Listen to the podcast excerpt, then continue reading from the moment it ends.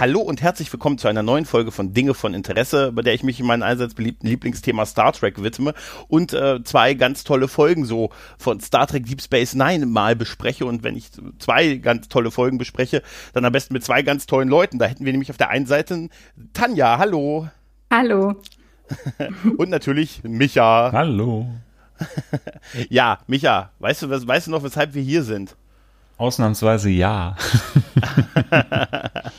ja, wir sind nämlich hier, um äh, zwei Folgen, wie gesagt, von Deep Space Nine zu besprechen, nämlich die, vier, äh, die elfte und die zwölfte Folge der äh, vierten Staffel, nämlich den Zweiteiler Die Front und das verlorene Paradies oder äh, wie heißt, wissen die Folgen im Original Homefront und Paradise Lost, da waren sie relativ nah dran.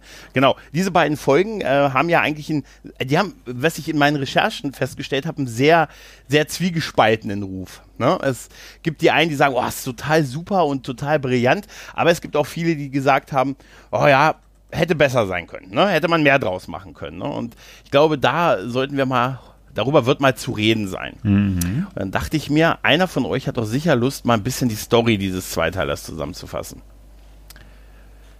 Sagt nee. er und na, nee. natürlich. Nee. Okay, die Lust vielleicht nicht, aber die, Tanja, ich gucke in deine Richtung, wenn ich könnte.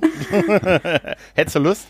Ansonsten mache ich's. Mach du's. Mhm. Na, okay, gut. Also dann äh, wird es auch kurz, knapp und unvollständig. Mhm.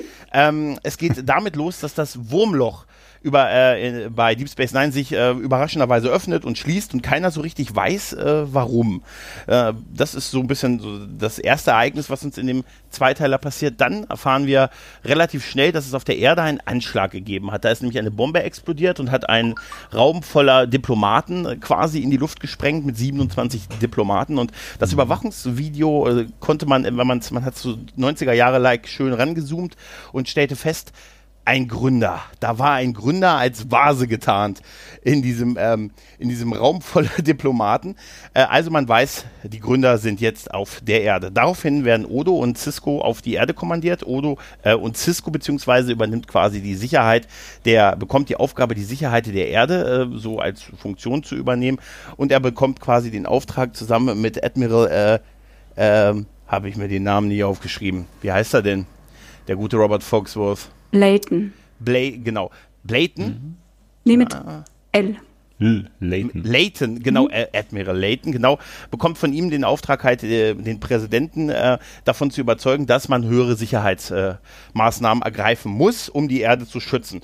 Ähm, man kann den Präsidenten auch dazu überzeugen durch eine sehr interessante Demonstration von Odo, den man mal eben so undercover mit beim Präsidenten einschmuggelt, dass die Gründer überall sein könnten, bekommt dadurch höhere Sicherheitsmaßnahmen genehmigt, aber das reicht nicht. Es gibt gar bald die ersten Anschläge, so das Stromnetz wird außer Kraft gesetzt und äh, ja, das alles, äh, damit ist der Verteidigungsschirm der Erde quasi ausgefallen. Man äh, schafft es dadurch, den Präsidenten zu überreden, das Kriegsrecht auszurufen, quasi der Sternenflotte und Admiral Layton das Kommando zu übergeben und äh, schafft es mit nur einem Raumschiff, was offensichtlich nur ein Raumschiff äh, im Orbit ist, die ganze Föderationskräfte irgendwie zu mobilisieren und in die Straßen zu bringen, um auf den Angriff der Gründer vorbereitet zu sein. Dann stellt sich heraus, aber nach, ähm, durch einige Verwicklungen, dass das gar nicht die Gründer gewesen sein müssen, weil es gibt eine äh, Kadetten-Spezialeinheit, die Red Squad, und diese Red Squad scheint darin verwickelt zu sein. Ähm, Sherlock Cisco gelingt es durch einige durchaus raffinierte Ermittlungstaktiken ähm, auch das beweisen zu können, dass das Ganze ein Inside-Job gewesen ist und äh, ja, dass der gute Admiral Layton dahinter steckt, also ein ganz klassischer Badmiral.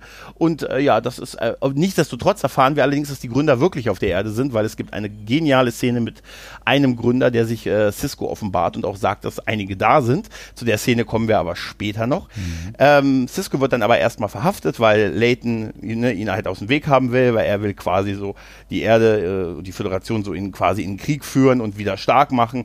Äh, Odo kann Cisco befreien, man kann dann quasi Layton, äh, naja, Cisco gelingt es Cap ganz Captain Kirk-mäßig, Layton dann davon zu über, überreden, so ein bisschen das Richtige zu tun, aber auch nicht nur aus sich selbst heraus, sondern weil seine Leute auch anfangen, gegen ihn zu meutern, weil er hatte sehr viel Unterstützung. Aber dann ging die Unterstützung dann doch nicht so weit, dass ein Schiff der Föderation äh, die Defiant zerstören sollte. Soweit hat es dann nicht gereicht und am Ende, ja, am Ende konnte man sagen, die Freiheit ist wiederhergestellt, das Paradies ist immer noch in Gefahr. Aber äh, ja, es waren dann doch zumindest nicht die Gründer in dem Umfang, wie man gedacht hat. Und äh, es war dann ein Inside-Job von einem fast schon klassischen Badmiral. Ganz grob die Story. Ja. Ich habe sicher tausend Sachen vergessen. Aber Ja, es war ja noch ein, bisschen Familientwist, gerade mit Genau, dem Vater ah, von Cisco. richtig, richtig. Wir lernen Joseph Cisco kennen. Also der ist zum ersten Mal dabei, also der Vater von Ben und der Großvater von Jake, der ein, ähm, ein Restaurant betreibt, das Cisco, Cisco's heißt es, glaube ich, ne? Ja. Und genau, und äh, da ist er ein, ein irgendwie doch ein sehr interessanter Typ von Wirt in diesem Laden. Er ist so einer, der von Tisch zu Tisch geht und jedem irgendwie aufs Kopfchen tätschelt und sagt, schmeckt's. Ne? Und ähm, ja, wir lernen da kennen, dass er ja du- durchaus schon so ein nicht bei der war nie bei der Sternenflotte, das ist so ein bisschen auch so ein Freigeist und so und auch so ein bisschen der so ein bisschen aufmüpfig halt auch ist und ähm, es wird eine der Sicherheitsmaßnahmen, die Cisco anordnet, sind regelmäßige Bluttests, auch bei den Verwandten der Sternenflotte und äh, da weigert sich der gute Joseph sich testen zu lassen, was ebenfalls zu einer Szene kommt, die wir später auf jeden Fall noch besprechen sollten. Ja. Ähm, aber auf jeden Fall den lernen wir kennen und wir lernen so ein bisschen halt die Familie und die privaten Umstände von Cisco kennen, der auch noch mehr Tiefe dadurch bekommt, dass wir sehen, dass er auch äh, nicht nur ein liebender Vater und trauernder Witwer ist, sondern auch mit einem Vater zu tun hat, äh, den er sich halt auch sehr viel Sorgen machen muss, weil der so stur ist, dass er nicht mal zum Doktor geht. Hm. Ja. Genau. So, wo fangen Ja. wir an? Am Anfang. Wo ja, wo fangen wir, wo, wo fangen wir an? Ähm, Also ich hätte direkt mal eine Frage, Mhm. was mir aufgefallen ist am Anfang, als Sie dieses Video schauen von dem Anschlag. Der, Mhm. wo war der noch? An, war das in Antwerpen? In? Antwerpen, ja. Antwerpen. Ähm, und man sieht halt diesen Gründer quasi oder diese Vase, was es war, die ist Ja. leicht verformt. Da war ja dann unmittelbar die Explosion. Hätte Mhm. da der Gründer nicht eigentlich mit draufgehen müssen? Also es war das, das erste, wo ich mal so dachte, das war doch eigentlich ein Selbstmordkommando. Ja, und auch, ja, ja, irgendwie schon. Also es wird ja auch nicht gesagt, ob dieser Gründer irgendwie überlebt oder so. Die wissen es nicht, ja. Sie haben nur nicht. gesagt, dass sie in den Trümmern keine Überreste gefunden haben und nicht davon ausgehen, dass er gestorben ist. Aber man kann sich es natürlich jetzt erstmal nicht erklären. Genau, Ja, weil das hat richtig. mich so, da hatte ich mal damals noch gedacht, das weiß ich, haben die jetzt irgendwie so eine Kraft oder sind die so resistent, dass denen die Explosion und so nichts ausmacht? Mhm. Das kann ich mir eigentlich nicht vorstellen. Das hat, also, es wäre für mich logischer gewesen, wenn sie wirklich gesagt hätten, äh, man hätte dann Reste von ihm gefunden, also um sicher zu gehen, dass es, dass es halt wirklich ein, ein Anschlag von den Gründern war. Weil dann so ja, ja, genau, sowas in der Art. Nee, weil das, Wir waren's. Da hatte ich mich wirklich ein bisschen angestoßen. Wir bekommen eine, wir haben, wir haben einen unfreien Brief vom Dominion bekommen. Porto-Zeitempfänger, wir waren's. Ah, diese Schweine. ja, ja. Ja, ja, das stimmt, ja. Ja, da kann man Ähm, sich kann man sich viel ausdenken, wie sich das ähm, ergeben hat oder wie es sein kann, dass dann jemand entkommen ist oder warum man keine Überreste findet, wenn er tatsächlich gestorben ist. Ne? Ja. Mhm. ja. Ja. Ähm, ich muss auch sagen, ich fand danach so die Szenen, die noch so auf Deep Space Nine gespielt haben, die fand ich irgendwie alle relativ schön. Auch das, das Videogespräch mit Cisco, mit seinem Vater, wo er es schon mal sich so ankündigt, dass er nach Hause kommt quasi, was ich sage, ja, das ist eigentlich so, die kommen, wir sind mal, da, da habe ich mich ein bisschen bei dieser Besprechung hier gefreut. Uh, Tanja kann uns diesmal auf der diesmal kann ich Tanja auf der Sternkarte zeigen, wo wir uns in der Haupthandlung bewegen, nämlich zu Hause. Hier, jetzt endlich kann ich mal glänzen. Das schreibt er jetzt in Das sein war- Tagebuch heute. Da habe ich gesagt, liebes Tagebuch, heute, Heute konnte ich hier zeigen, wo wir mal waren. Auf der Erde im Großteil.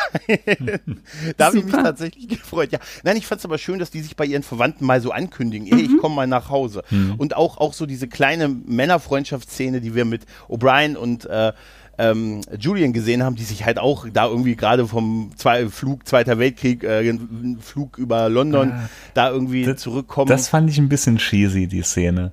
Also das, das war mal, das war die einzige Szene in dem Zweiteiler, Mhm. die war mir so ein bisschen aufgesetzt, als sie ihr Glas äh, wegschmettern wollten und wie sie so mit Quark geredet haben. Das hat irgendwie für mich nicht richtig reingepasst.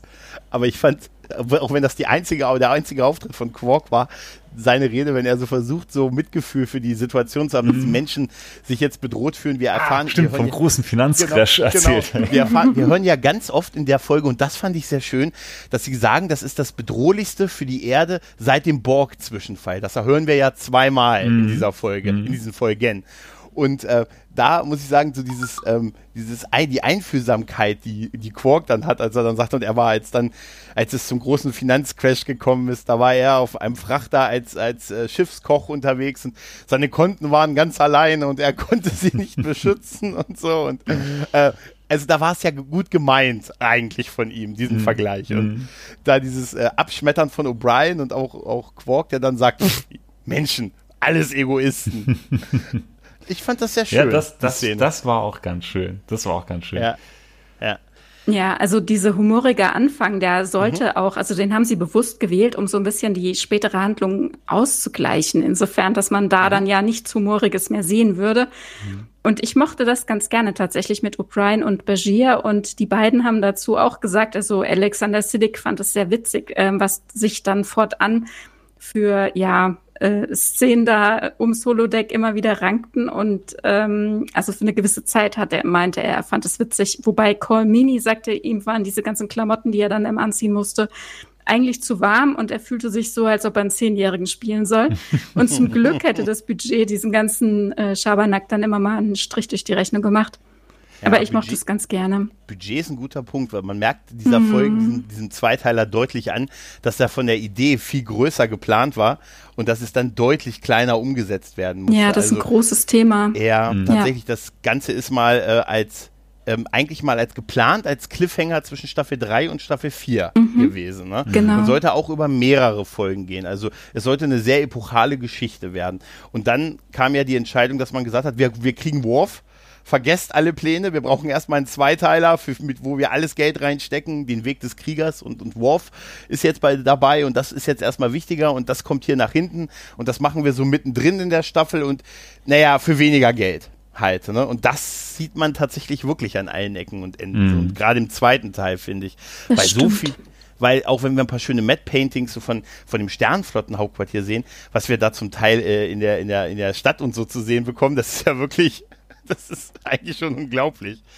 Ähm, also diese Abstriche mhm. wegen des Budgets, äh, die sind äh, Thema gewesen. Ne? Also die haben ähm, Ira Stephen Burr auch nachhaltig beschäftigt.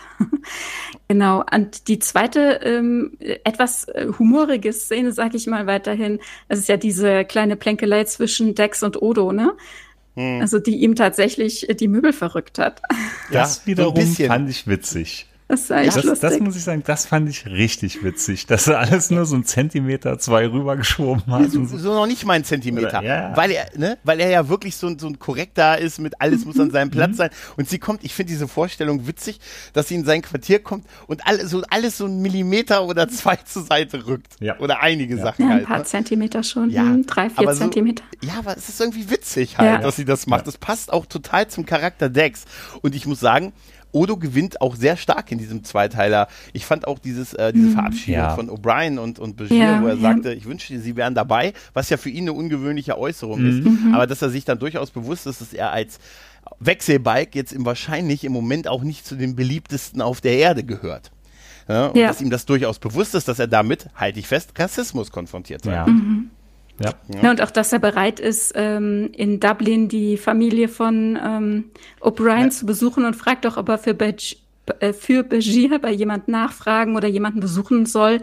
Also sehr schön, ja. Und, mhm. Aber auch nochmal zu dieser Szene im Quartier mit den verrückten Möbeln. Mhm. Da kommt ja auch nochmal wirklich sein Charakter raus. Ne? Also er ist echt ein Kontrollfreak, mhm. so wie alle Formwandler letzten Endes. Also diese Obsession, diese Festgefahrenheit, beinahe schon das Paranoide, was die ja haben. Das ist ja dann letzten Endes auch ein, ein Stück weit ihr Fallstrick. Ne? Und ja. hier wird halt genau Odo so gezeigt, wie eben sein Volk auch tickt. Mhm. Genau. Und dieses, äh, wir haben dieses, dass Julian niemanden hat, den er besuchen lassen möchte, mhm. ist auch interessant, weil wir lernen mhm. ja später in der Serie noch seine Eltern kennen und merken, dass er ja ein total distanziertes Verhältnis aus bestimmten Gründen zu seinen Eltern hat. Deshalb passt es auch, ja. dass er sagt, nee, ich habe keinen, wo, wo, du hingehen kannst halt. Ne? Ähm, bei dem Besuch von Odo fällt mir übrigens ein, das war etwas, was ich mir als Minus ein bisschen in, dieser, in diesem Zweiteiler aufgesehen hätte. Ich hätte tatsächlich gerne irgendwie so eine Joseph Cisco und, ähm, und äh, Odo-Szene gesehen. Vor allen Dingen, weil Joseph ja auch sagt, oh, den hätte ich gern, den würde ich gern kennenlernen. Mhm. Und später Odo ja auch sogar einmal bei ihm nachts im Restaurant ist, aber es gibt keine gemeinsame Szene der beiden. Ne? Und äh, der gute Brooks, der, äh, nee, wie, wie heißt er nochmal, der, der Was meinst du? Spielt, Brooke den, Peters. Brooke Peters, genau, ist ja auch so ein, hat ja auch bei Star Trek auch schon eine, eine längere Lore. Hier Star Trek 6 beispielsweise heißt. 4 ne? und 6 Admiral Cartwright. Mhm. Stimmt, stimmt. Und dann stoßen wir ja auch bald auf unsere beiden anderen Gaststars. Das ist einmal äh, Robert äh, Foxworth der äh, da den, äh, den Admiral, den Batmiral, wie wir dann später erfahren, spielen. Der hat ihn eine ähnliche Rolle, ein General, kurz vorher bei Babylon 5 gespielt und ist da nach, ähm, nach zwei Folgen, ja, hat er quasi aufgehört und das führt, äh, das führt äh, hierzu. General Haig is doing Deep Space Nine. Ja. It seems he was double booked by his agent and there was nothing to be done. So you'll have to do with me, sir. das ist aus dem Blopper von, von, äh, der, von äh, Babylon 5, wo halt der Nachfolger, der Schauspieler, der, den, der seinen Part mit einem anderen General dann gespielt hat, äh, dann quasi sagt, ja, ja, warum hier nicht General Hake sitzt, äh, der ist nie, also er wäre, es ist gefallen, wie war es dann halt in der Serie, Sir, der ist bei Deep Space Nine. Es hat da eine Doppelbuchung mhm. gegeben. Das hat es mal noch geschickt, das war so schön. Das ist großartig. Ja, es ist wirklich, äh, wirklich schön.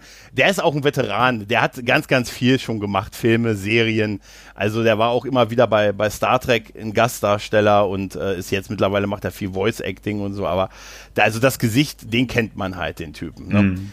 Und seine Adjutantin, äh, die gute äh, Bettin, Bentin heißt sie, glaube ich, ne? Mhm. Genau. Ja. Erika Bentin äh, wird von Susan Gibney gespielt, die wir, der geneigte Trekkie, auch schon vorher zweimal gesehen hat, weil in TNG war sie Lea Brahms und das Hologramm von Lea Brahms.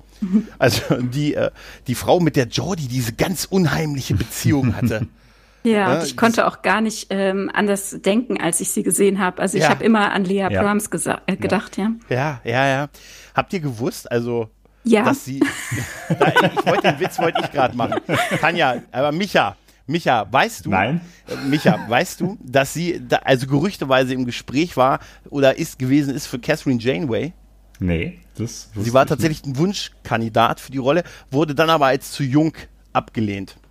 Sie wäre 34 oder 33, 34 gewesen, als die Serie Ja, sie ist sechs Jahre jünger als Kate, Mo Kate ja. Mulgrew, also ja. Hm. Wie alt ja. war noch Kate Mulgrew, als sie ähm, Voyager äh, angenommen 40, Ende 30, so ungefähr in unserem.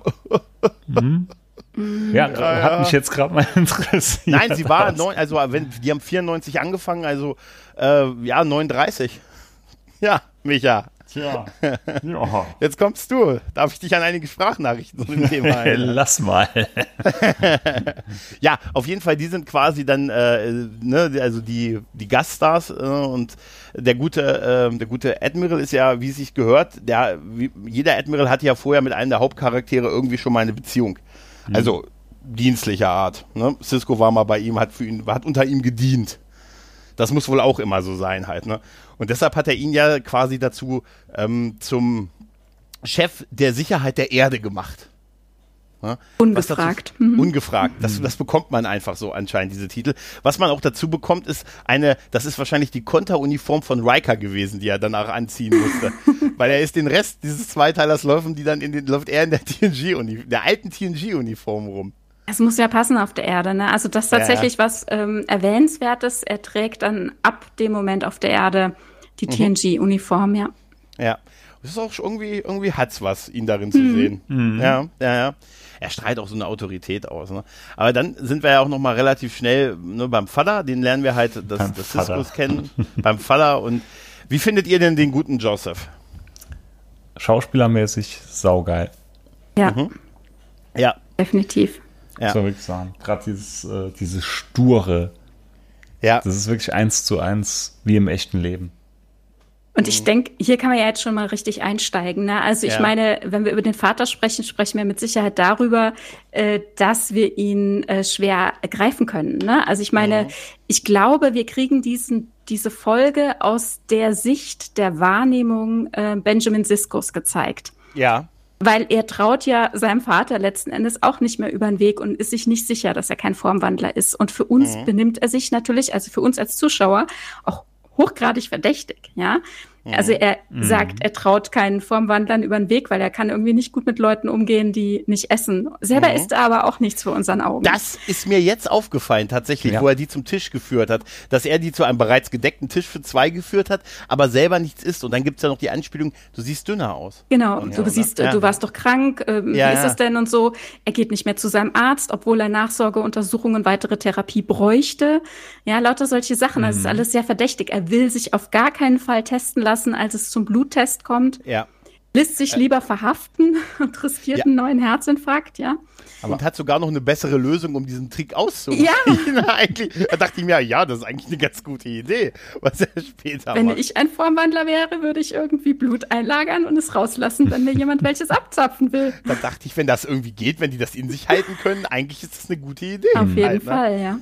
Genau, also er benimmt sich einfach für unsere Wahrnehmung sehr verdächtig und das ist genau das, was sie bezweckt haben. Mhm. Ja. Also ja. sie wollten immer, ich will nicht sagen falsche Fährten legen, aber halt unsere Erwartungen nicht unbedingt erfüllen und in der in der Handlung dann noch mal äh, ja eine neue Richtung einschlagen und deswegen ist so dieser Zweiteiler für mich so gefühlt so ein äh, emotionales oder nachgefühltes Zickzack. Mhm. Ne, man ist ja. immer äh, denkt, ach, das kennst du doch, ne? Und dann kommt alles anders als als gedacht.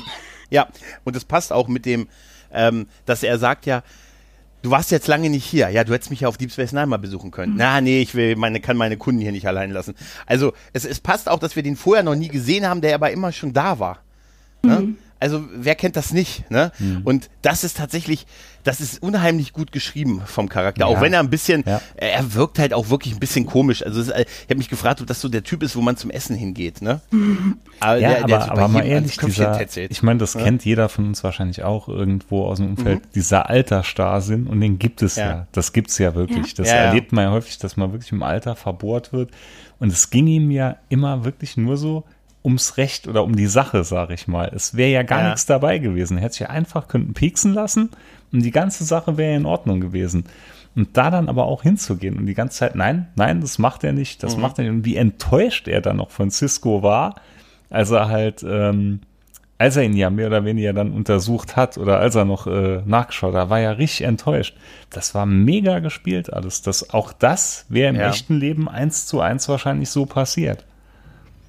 Ja, mhm. also wir, wir, können ja wirklich, diese, also bei dieser Szene geht es ja wirklich darum, dass diese Sicherheitsleute ihn, ihn testen wollen, er sich halt weigert, dann wird Ben gerufen, weil er kurz vor der Verhaftung steht und versucht halt seinen Vater zu überreden, ähm, dass er sich testen lässt und versucht ihm das so zu erklären, dass das nötig ist und alle Stern, alle Leute der Sternflotte und deren Angehörige, mhm. die müssen getestet werden. Mhm. Also dem muss halt Blut abgenommen äh, werden und er ist dann halt so stur, dass er es sich wirklich so richtig fast was schon mit Händen und Füßen dagegen wehrt und mhm. ähm, auch sagt, du bist ja völlig verrückt, du siehst überall schon Formwandler, weil wir sehen auch diese Verbohrtheit, die Cisco in, der, in diesem Zweiteiler immer mehr bekommt, die wird, die, die, die passiert ja wirklich und er sieht das halt, dass sein Sohn da auch wirklich immer, immer wirklich immer härter drauf ist, was das ganze Thema mhm. angeht. Mhm. Und ähm, es, er redet sich ja dann in Wut und dann schneidet er sich ja. Mhm. Also ja. wirklich so beiläufig schneidet ja. er sich in den Finger, weil, ne, weil er ist halt Koch und und macht nebenbei seine Arbeit und wird immer wütender, schneidet sich, ah Mensch, wäscht dann unter Wasser quasi ab, sagt, ich brauche mal den Hautgenerator. Äh, äh, oder Regenerator, Generator sagt, der Regenerator wäre, glaube ich, das richtigere deutsche Falsch, Wort gewesen. Falsches Synchro, ja. Mhm. Ja, ja, Regenerator wäre es gewesen. Und dann äh, hat, nimmt Cisco, und das ist ja dieser starke Moment, das Messer und sieht das Blut an dem Messer. Und mhm. dann äh, sieht Joseph das ja und sagt, und da fahren wir ja endlich mal den, den zweiten Namen, Benjamin Lafayette Cisco. Hast du denn jetzt wirklich geglaubt, dass dein Vater ein Formwandler wäre? Du bist doch verrückt. Und er hat's geglaubt, oder? Ja, er ja, er war cool. Also er hat ja, glaubt, sagte selber nicht. später, er, er war äh, drauf und dran, ne? Ja, und ähm, benennt ja auch, äh, dass er langsam paranoisch wird. Und äh, ich denke, das hat die Folge beabsichtigt, dass wir eher seine Sicht sehen und mhm. auch uns überlegen, warum ist das jetzt so? Wir könnten, also die, die Szenen hätten genauso gut aus ein bisschen einer anderen Perspektive äh, gedreht worden sein. Und dann hätten wir auch die Paranoia von Benjamin gesehen und so sehen wir eher Joseph als Verdächtigen. Genau. Ja, richtig. Was richtig. ich interessant fand, das, das hatte ich vor kurzem noch zu Gregor gesagt, als ich das damals das erste Mal gesehen hatte im Fernsehen, die erste Ausstrahlung, da hat mich dieser ganze Plot mit seinem Vater und so alles irgendwie fast schon genervt oder so. Das war so uninteressant. Mhm. Und jetzt beim Wiederschauen dachte ich mal, unheimlich stark. Und genau dieser Plot hat mir eigentlich besser gefallen als die eigentliche Haupthandlung, also dieser Handlungsstrang, weil das einfach so unheimlich gut gespielt war. Und ich finde, das mhm. nimmt einen heute irgendwie mehr mit als damals. Ja, richtig, richtig. Ja. Ähm, auch das, ich fand auch, auch Nock ist ja auch eine Figur, mhm. die ja mittlerweile ist er ja Kadett bei der Sternflotte, der kommt ja vorbei und der ist im Ciscos, was ich sehr witzig finde, weil er nur da Rohrmaden kriegt, irgendwie lebende ja. Rohrmaden. Und äh, ist äh, dann auch so die Szene, die er mit Jake hat, ne? so zwei alte Kumpels, die sich mal wieder treffen, lange nicht miteinander gesprochen haben und jeder so ein bisschen fragt, was er so macht und so. Das finde ich alles, das ist alles sehr passig und dass er ja. dann auch so die von Cisco quasi diese Empfehlung haben möchte für dieses, äh, weil er ihm gleich erzählt, es gibt halt diese Spezialeinheit der Kadetten, die Red Squad und da kommt man nur mit einer Empfehlung rein, wo ich mich auch gefragt habe, waren die aus ein missglücktes Manöver bei TNG. War das auch schon Red Squad? Nein, nein, nee, waren ne? sie nicht. Die tauchen hier das erste Mal auf. Ähm, was ich da interessant finde mit Nock, das ist genau das, was ich eben sagte, man ist auf, äh, so oft auf einer falschen Spur. Ne? Es kommt jemand rein, der mhm. erste Ferengi auf der Akademie und er spielt es ja dann selber, obwohl er eigentlich, äh, ich sag mal, total gehypt sein müsste, dass er da sein darf äh, spielt es dann runter und sagt, naja, ist ja im Grunde auch nur eine Schule und mm, ja, ja. so. Und auch die Blicke oder so die Anwesenheit mit äh, Joseph Sisko, ne, und äh, Nock ist mittlerweile Stammgast geworden. Ich denke, Joseph weiß da auch einiges vom Hintergrund und man, ja. also ich denke dann sofort, oder ich dachte sofort in der Szene, ach guck an, da kommt jetzt so dieses, ähm, er wird gemobbt oder er wird nicht angenommen, er findet keinen Anschluss. Das mhm. ist natürlich auch ein Stück weit Thema, aber letzten Endes auch wieder eine falsche Fährte, denn er, er relativiert es ja dann auch. Eigentlich will er, ja, will er da besser andocken, aber es geht anderen aus dem ersten Jahr auch so. Und das Ganze wird dann letzten Endes nur genutzt, um uns Red Squad vorzustellen.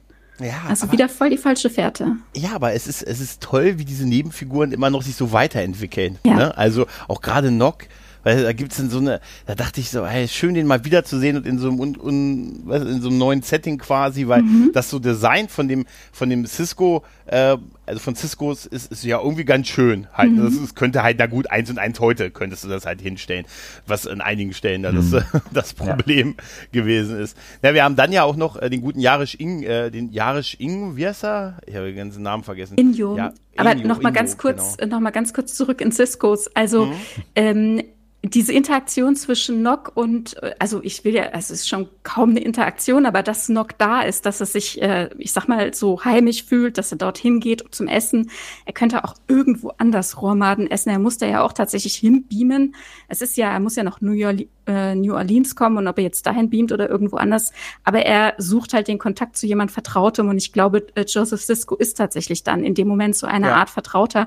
Und ich könnte mir auch mhm. vorstellen, dass zum Beispiel deswegen es sehr schön wäre, wenn Odo mitgekommen wäre in Ciscos, ja. weil ähm, er da halt auch ich sag mal, familiär aufgenommen worden wäre. Aber dass es hier nicht passiert, zeigt uns wieder in unserer Unsicherheit, ist Joseph Sisko vielleicht auch schon ein Formwandler? Ist er, mhm. ist er das mhm. überhaupt oder ist es ein ja. Formwandler? Und warum sagt er, ach, schade, dass der nicht mitgekommen ist? Den hätte das, ich ja gerne mal gesehen. Das, so, das ne? habe ich und ja. das macht das Ganze ja noch verdächtiger. Das, das schürt ich, so diese Unwissenheit. Ne? Das habe ich mir jetzt tatsächlich, ist mir jetzt auch erst aufgefallen. Ich habe die auch schon x-mal gesehen. Ja. Und jetzt ist es mir auch aufgefallen, weil als ich gesagt habe, oh schade, dass die keine gemeinsame Szene haben. Mhm. Und dann, ja klar, es soll ja darauf hindeuten, dass er es sein könnte. Mhm. Und das wäre ja anscheinend, wir sehen ja, Odo erkennt irgendwie ja, man erkennt sich ja untereinander. Ne? Also das ist schon sehr, sehr gut durchdacht mhm. halt. Ne?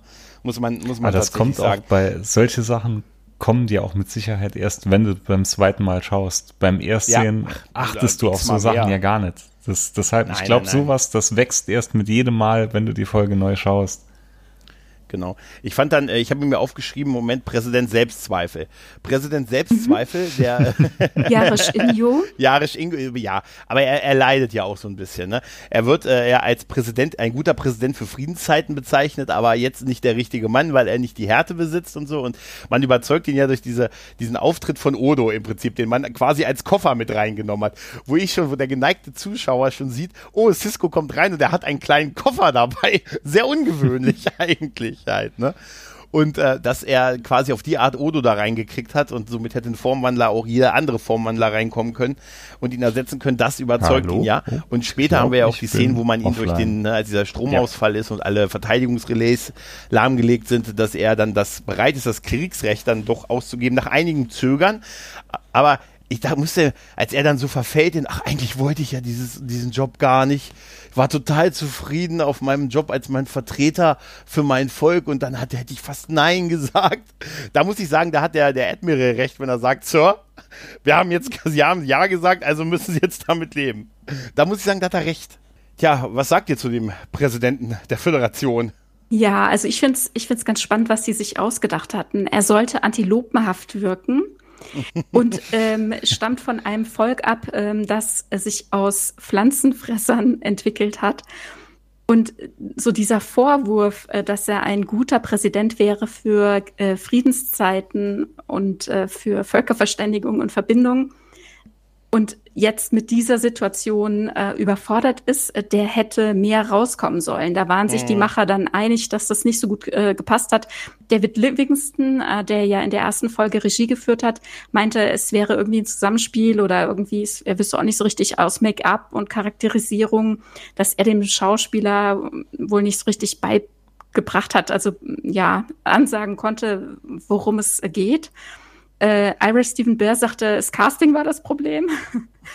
Und ähm, der Mitdrehbuchautor neben Bear, äh, Robert äh, Hibbert Wolf, der sagte, ja, also dieses Antilopenhafte kam leider gar nicht äh, raus und das war ja eigentlich genau so gedacht. Also dass man quasi mit Layton total ähm, mitfühlt, dass er das Bedürfnis hat, eben an der Situation was zu ändern.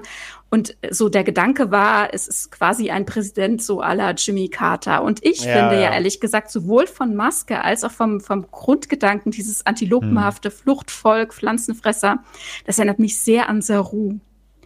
Also Ja, sowohl von Ja. der Optik des Antilopenhaftes, was sie bei Saru sehr viel besser umgesetzt haben, wegen Doug Jones äh, ja Figur einfach und auch wegen Mhm. dieser unfassbaren Schuhe. Ähm, Mhm. Ja, das, also das, und aber auch die, das Make-up, die Maske, äh, erinnert mich sehr stark daran. Also wenn man das, ich habe sie mal äh, nebeneinander angeguckt und sie haben große Ähnlichkeiten einfach. Mhm. Aber das haben sie tatsächlich nicht geschafft, gut rauszuarbeiten. Also da stimme ich mit den Herren überein, dass das nicht so gut geklappt hat irgendwie. Ne? Mich, mich haben seine Handschuhe total irritiert, die er trägt. Das ist, er hat immer, er hat immer so ein Pad in der Hand und er übergibt ja auch mehrfach so symbolisch mit dem Pad so die, die Befugnisse. Mich haben diese, weiß ich nicht, der hat so große, dicke Samthand, Samthandschuhe, die haben mich total irritiert irgendwie.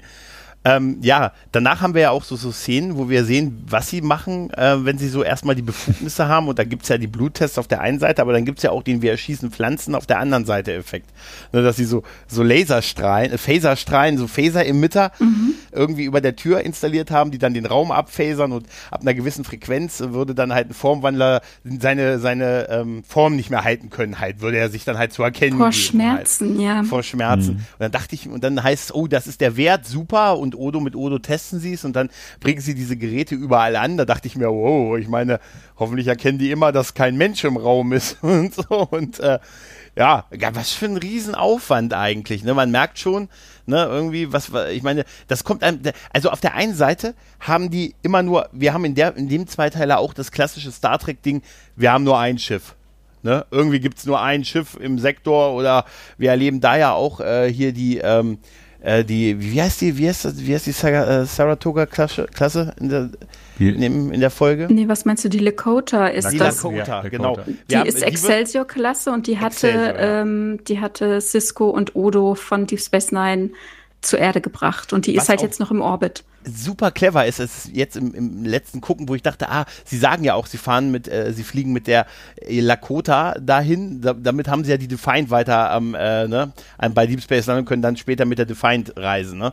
Das war sehr schön gemacht, aber es ist wieder auf der einen Seite haben die so ein Schiff nur, was irgendwie äh, alle Truppen irgendwie steuern muss und der einzige Transporter in Reichweite. Auf der anderen Seite können sie irgendwie alle Räume mit diesen Emittern ausrüsten und tun ja auch so, als haben sie so viel Sternflottenoffiziere, dass sie, ich zitiere, in je, an jeder Kreuzung Sternflottenoffiziere mit Phasern stehen Mhm. haben. Ne, also so irgendwie so ein bisschen ist die Gewichtung der Ressourcen ein bisschen komisch, oder? Ja, ich naja, denk, an jeder Kreuzung ist relativ. Ja, ich denke, das war überall so an, an, ich nenne es jetzt mal strategischen Punkten wahrscheinlich, wo man die hingestellt hat. Naja, ähm, wir haben ja dann noch, äh, auch, auch gibt es ja die Szene mit, äh, wo Odo und wo Odo als über die Stadt geflogen ist als, als Vogel und dann auch noch die Architektur lobt. Nicht so alt wie Bayo, aber durchaus beeindruckend. Mhm. Und da ist ja, begegnet ihm ja äh, die gute und äh, der gute Admiral und der ist ja sehr feindselig zu Odo und dadurch erkennt ja Odo relativ schnell, das ist ein Wechselbalg, mhm. hält ihn ja auch fest quasi oder will ihm noch die Hand geben äh, beim Weggehen und dadurch äh, enttarnt er ihn und er kann ja dann nochmal entkommen, aber wir sehen auf die Art, die sind immer, die sind da, die sind wirklich da, die haben kein Problem damit, perfekt Menschen zu imitieren. Mhm. Der Formwandler macht sich ja vorher auch noch so ein bisschen über Odo lustig, dass er sagt, hey, nicht jeder Formwandler ist äh, so unbegabt wie Odo, wenn es darum geht, menschliche Wesen zu imitieren. Ja, also genau. diese Feindseligkeit, die man ja. ihm gegenüber mhm. hat. Ne? Und auch interessant, dass, dass das jetzt nicht dauerhaft äh, Admiral Layton äh, war, sondern dass der auch tatsächlich noch existiert und nur in dieser einen Szene oder wer weiß wie oft mhm. ja. durch den Formwandler ersetzt wurde. Ja. Ne? Also ja. wer dann denkt, okay, jetzt ist der raus, der, den gibt's womöglich gar nicht mehr, der ist ermordet worden und ersetzt worden. Nee, den gibt es tatsächlich noch und nur kurzzeitig wurde der ersetzt. Und das war ja im, äh, im Garten draußen vom Sternflotten Gregor, da hattest du ja auch gesagt, ne? Mhm. Wie, das, wie das so aussieht. Ich finde das total schön und mhm. äh, als ich das gesehen habe, war mir sofort klar, ah, das ist ja die Wasseraufbereitungsanlage da, diese Kläranlage. Ja, ja, ja. Filmen, äh, keine Ahnung, wie die heißt. Ähm, da haben wir jetzt auf Twitter so viele Fotos sehen können. Der Jörg Hillebrand mhm. ähm, hat ja das Gesetz der Ido da bebildert ja. und weil er es auch selber mal besucht hatte vor Jahren und hat dann immer Bilder verglichen und das ist eben auch dort gedreht. Beziehungsweise man hat das mit einem Modell ergänzt und mit einem Matte Painting. Ich habe mhm. da auch in einem Buch ein, ein sehr schönes Bild, wo man das nochmal sehen kann. Und ähm, so detailreich, wie das Modell gebaut wurde, kann man das äh, auf dem Bildschirm gar nicht sehen. Da sind tatsächlich auch nochmal Schiffsmodelle äh, angebracht und äh, ja, ist total spannend. Also ist gebaut aus CD-Ständern und äh, allen möglichen Dinge aus dem Baumarkt oder ja, aus dem Gartencenter. Ja. Ja, das ist wirklich schön. Das ist wirklich schön. Es ist halt so schade, dass wir von dem Rest nicht viel Vernünftiges sehen, halt mhm. so ein mhm. bisschen. Ne? Es, es, bleibt dann sehr bei so ein paar, bei einem relativ äh, Billo-Präsidentenbüro halt, ne? Ich meine, das, das Ciscos ist ganz schön, aber naja, zu dem, dem komme ich gleich noch, weil jetzt haben wir ja dann, dann haben wir ja auch diesen, diesen Stromausfall und dann hat man ja einen, einen flammenden Appell an den Präsidenten, äh, wo sich tatsächlich äh, der Admiral, Cisco und Odo sich perfekt die Bälle zuspielen, indem mhm. sie alle, alle drei auf ihn einreden und quasi so ein Horrorszenario malen. Ne? Das, jetzt sind äh, das gesamte Stromnetz ist ausgefallen, auch die, äh, die zweiten, äh, also die Reserveeinheiten sind ausgefallen, das Verteidigungsnetz ist ausgefallen. Wir haben hier gar keine Möglichkeit, uns zu verteidigen, wenn jetzt etwas, wenn jetzt das Dominion angreift. Und dann ist zwar die Frage des Präsidenten schon berechtigt, warum wollen sie denn äh, das Kriegsrecht, ne? wenn, wenn, äh, wenn wir uns eh nicht verteidigen können. Aber dann sagen wir, ja, wir haben ja unser eines Schiff, wir haben ja unser, wir sind ja hier im Herz der Föderation und im Herz der Föderation haben wir ein Schiff im Orbit. Und dieses eine Schiff im Orbit, das kann alle Truppen beamen äh, und wir kriegen hier gefühlt an jeder Ecke eine, äh, einen Soldaten und dann, dann fühlen wir uns alle sicher und dann ist alles gut. Ich habe hier, der Admiral ist ja da ganz begeistert, ich habe hier Phasergewehre, Handgranaten, mobile Schutzschilder und äh, weiß ich nicht, Dosenöffner. Ich kann die Jungs monatelang annähern. Und dann bekommen die ja auch ihre, äh, ihre, ihre Befugnisse und das geht ja dann über in diese Sequenz, wenn ähm, dass plötzlich, äh, also als Jake und Cisco und, und Joseph sitzen ja auch im Dunkeln und machen sich Sorgen um, um, um Ben. Und dann, als das Licht ausgeht, und dann sehen sie ja auch, wie plötzlich sich Sternflottenoffiziere materialisieren. Ne? Mhm. Und äh, also in die Straßen halt. Ne? Und äh, da äh, gibt es etwas, äh, was unsere lieben Kollegen vom Sie reden Podcast, die schon über diese Folge gesprochen haben, wo sie etwas ein bisschen über das Design des äh, 24. Jahrhunderts sagen. F äh, Pferdekutschen. Das mit den Pferdekutschen war noch das Beste, ja. Vor dem Restaurant. Man, sieht man denkt halt so, man sieht geil, fliegende Autos, Transportröhren. Ja, ja. Und da stehen da verfickte Pferdekutschen. Vor allem, man sieht ja auch nie viel auf einmal. Man sieht immer nur ganz, ganz enge Bildausschnitte. Ja. Man sieht Straße. nie mal irgendwie einen Blick über die Stadt oder sowas ja, in der Richtung. Ja, da, da ist kein Geld für. Man sieht dann auch, wenn sie aus dem Fenster rausgucken, wirklich nur so eine Straßenflucht. Und da steht immer diese Pferdekutsche. Und da steht immer diese Pferdekutsche. Und als wir nach den Formwandlern gesucht haben, da dachte ich nur so, gleich sagt halt eine Pferd zum anderen, die finden uns nie. Und äh,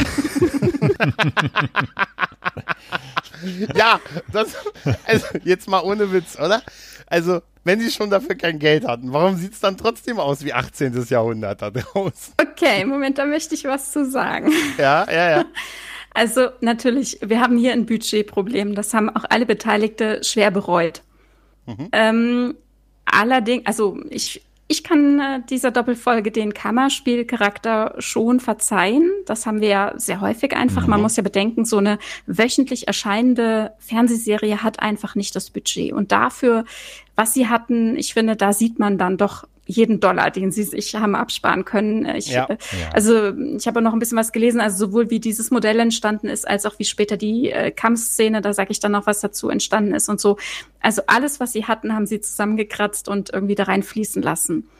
Ähm, die wenigen Außenaufnahmen, die wir sehen, ja, okay. Also ich sage ja, es ist eher Kammerspielcharakter. Wir haben hier Außenaufnahmen aus ähm, New Orleans nur aus dem Fenster gefilmt, finde ich ehrlich gesagt in dem Falle auch ausreichend. Dann haben wir San Francisco, das Hauptquartier mit dem Modell und so, ne, hatte ich eben kurz schon gesagt. Mhm. Und dann hattest du ja gesagt, das äh, Büro von Jarisch Injo. Da sieht man auch sehr schön im Hintergrund, äh, zumindest aus dem Fenster, den Eiffelturm. Dann dürfen wir nicht vergessen, der Präsident äh, der Föderation, der sitzt ja in seinem Büro in Paris. Oui, oui. Genau, also sie haben versucht, an alles zu denken und uns ein bisschen dahin ab, dahingehend abzuholen. Und ähm, tatsächlich hat man sich auch Gedanken gemacht. Herman Zimmermann hat in Anlehnung an Nick Myers, äh, Star Trek 2 und Star Trek 6, gesagt, äh, wir gehen davon aus, dass gerade in New Orleans äh, an äh, altem Glanz ähm, sich erfreut wird und daran festgehalten werden soll. Das heißt, ich kann damit sehr gut leben, dass die Häuser, vielleicht auch nur in diesem Viertel, wie auch immer, da entsprechende Altbausubstanzen sind. Mhm. Und ja, ich finde es auch lustig, dass da eine Pferdekutsche steht, aber warum denn auch nicht? Wisst ihr, also ich meine, Sie sprechen ja immer davon, äh, dass die Erde offenbar ein, ein, ein, ein schöner Ort ist, dass man da sehr paradiesisch leben kann. Und ähm, es gibt durchaus Leute, die würden heute auch mit einer Pferdekutsche rumfahren, wenn sie die Möglichkeit hätten. Oder manche tun es auch auf dem Land oder so. Mhm. Also von daher, ich finde es nichts unrealistisch. Vielleicht fliegt ja auch jemand mit einem, keine Ahnung, äh, Auto durch die Gegend oder, oder hat sein Privatshuttle oder sein, ich weiß nicht, Transporter Gateway. Das ist ja auch so ein Thema, dass wir das Privatleben auf der Erde quasi nie gezeigt bekommen. Das hatten das wir. Das zivile uns, Privatleben. genau, das zivile nie. Leben, ja. Das mhm. haben wir ja jetzt in Picard äh, ansatzweise gezeigt bekommen. Und was hat es die Gemüter beschäftigt, ja? Mhm. also diese, in diesem Viertel in New Orleans, diese alte Bausubstanz und auch ein traditionelles Leben und auch sowas wie eine Pferdekutsche kann ich, damit kann ich wunderbar leben.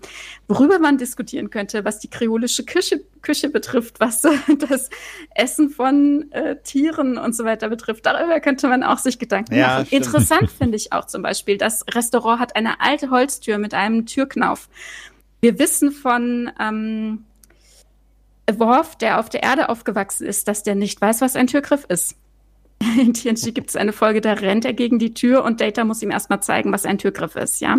Das heißt, ich denke mal, so eine Art von Bauweise oder solche Türen mit Türknauf, die findet sich halt auch nicht so häufig auf der Erde. Also ich denke mal, jeder wie er, wie er halt gerade will. Ja. Und ähm, ja. Also, also ich, ich, kann damit gut leben. Also ich auch. Ich finde sogar, es macht das Ganze für uns ein bisschen greifbarer. Weil es gerade diese Kutsche und so, das, sag ich mal, ansatzweise kennt man ja noch so selbst. Oder sieht man ja auch, also gerade hier, ich komme ja aus dem ländlichen Bereich, wo man wirklich noch ansatzweise ja. was am uns sieht. Und das macht das Ganze für mich ein Stück weit realistischer sogar. Oder zumindest so, man fühlt sich halt ein bisschen heimischer. Es spielt ja dann auch auf der Erde. Mhm. Fand ich gar nicht mal verkehrt. Also es wirkte auf mich jetzt gar nicht mal wie ein Fremdkörper. Es ist zwar, ja, es ist schon ein bisschen witzig gewesen, aber trotzdem kann ich auch gut mitleben.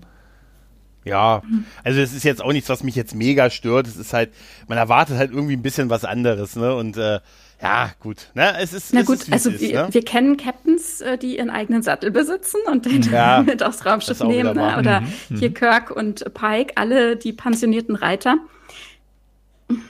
Ja, also warum ja. nicht, ne? Ja, also ich meine, wenn man, wenn man sein Manche einen hatten Chateau. Ja. Ne? Ja, das heißt, mein Gott. Ne? Genau. Why Aber not, den ja? Gedanken, dass, äh, dass die Formwandler sich als die Pferde, Pferde tarnen, ist natürlich lustig. Die finden uns nie. nee, das wäre irgendwie wirklich. Großartig. Jetzt mal ehrlich. Ah, ich habe drei Jahre auf ihm geritten, bis ich gemerkt habe.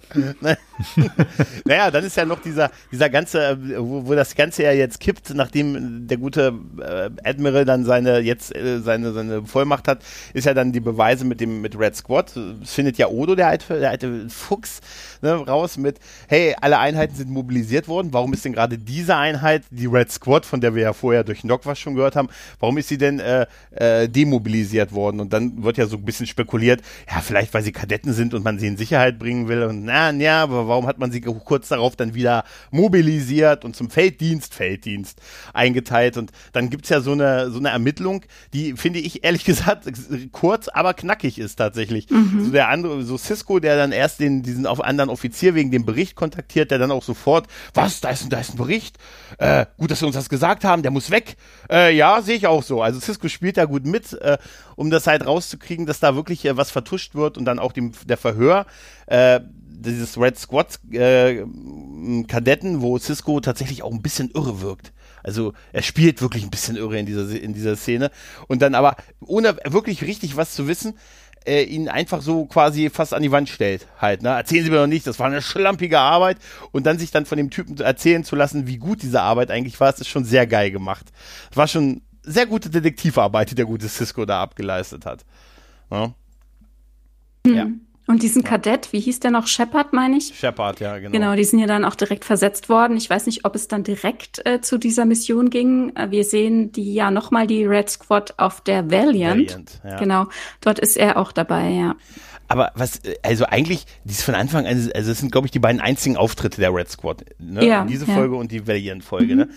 Irgendwie ist das ein komischer Haufen, oder? Absolut. Oh mein Gott, ja. und das muss man eh alles ganz schön hinterfragen, oder? Ja. Ich meine, was für eine Fettersius und Bestius-Wirtschaft ist das denn? Ja. Du brauchst gute Noten, aber das heißt nicht, dass du reinkommst. Du brauchst nämlich noch irgendeinen hohen Herrn, der dich empfiehlt. Ja. Und wenn du passt, ja, ich sag mal, wenn mhm. du vielleicht hörig genug bist, damit man sowas mit dir machen kann, wie jetzt hier abgegangen ist, oder sowas, was dann auf der äh, Valiant tatsächlich passiert, ja. Äh, wenn du so einer bist, dann kannst du da in diese Spezialeinheit. Was ist denn das bitte für ja, ein Haufen? Gar nicht. Ich sag dir, das ist die, das ist die Junior-Abteilung von Sektion 31.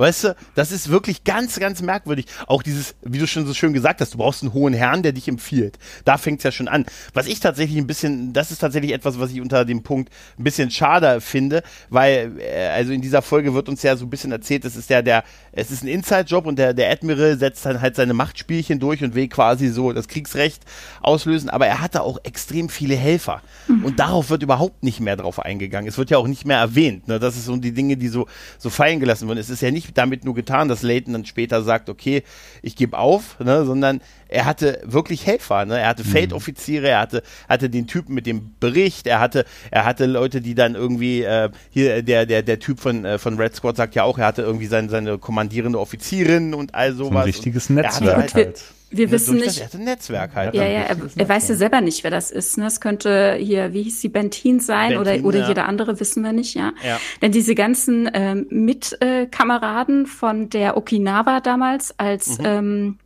Benjamin unter Layton gedient hat, diese ganzen äh, Namen, die aufgezählt werden, die jetzt in entsprechenden Schlüsselpositionen sitzen oder die ganzen noch künftigen Versetzungen, die Layton initiiert hat zu einem bestimmten Datum, um diesen Putsch mhm. quasi äh, ja dann durchzukriegen. Ne? Also lustigerweise sind das alles äh, Charaktere, die genannt werden mhm. aus einem Buch, genau. Ja. Ähm, aber wie krass, oder? Also ich meine, jetzt mhm. hier diesen Kadetten zum Beispiel, ähm, wo er dann sagt, ne, das war ja, der, der, hat ja gegen die, gegen die Sternflotte agiert, ne, das ist ja Verrat, ne, aber eigentlich, ich meine, das kommt von oben. Ich meine, was haben wir denn ja. da auch für eine, für eine schlimme Situation? Die sind ja alle weisungsgebunden. Ähm, wenn sie es nicht machen würden, wären sie Befehlsverweigerer, ja. Und aber, dann kommt ja. aber von oben eben so ein Admiral und, und wie die ja, Strippen. aber du siehst, es wird dann doch gemacht. Ne? Mhm. Es gibt, ja. äh, wir erleben ja häufig in den Star Trek-Serien, die wir kennen, dann so den, den Offizier, der es dann nicht macht, der es verweigert und so. Ne? Also der sagt man. Ja, Benjamin hier, war der. Ben, ja, ja, mhm. die den Befehl nicht einhalten, wenn er gegen irgendwie Moral und Ethik verstößt. Aber ganz ehrlich, das, gut, die mögen ja noch sehr jung sein, aber der Typ beschreibt ja einmal seine ganze Aktion als lehrbuchsgemäß. Ne? Er sagt der, ja auch, der ich weiß ja nicht, was dahinter nein, steht. Nein, nein, nein, nein, nein, Moment, Moment. Er sagt dann, er, es war total beeindruckend, wie es ausgesehen hat, als das gesamte Energiesystem ausgefallen ist und als danach die Ersatzsysteme nicht angesprungen sind. Der wusste ganz genau, was das für eine Auswirkung gewesen ist. Das glaube ich nicht, dass der, oh, wir machen mal kurz das Verteidigungsschild aus. Hu, hu, hu.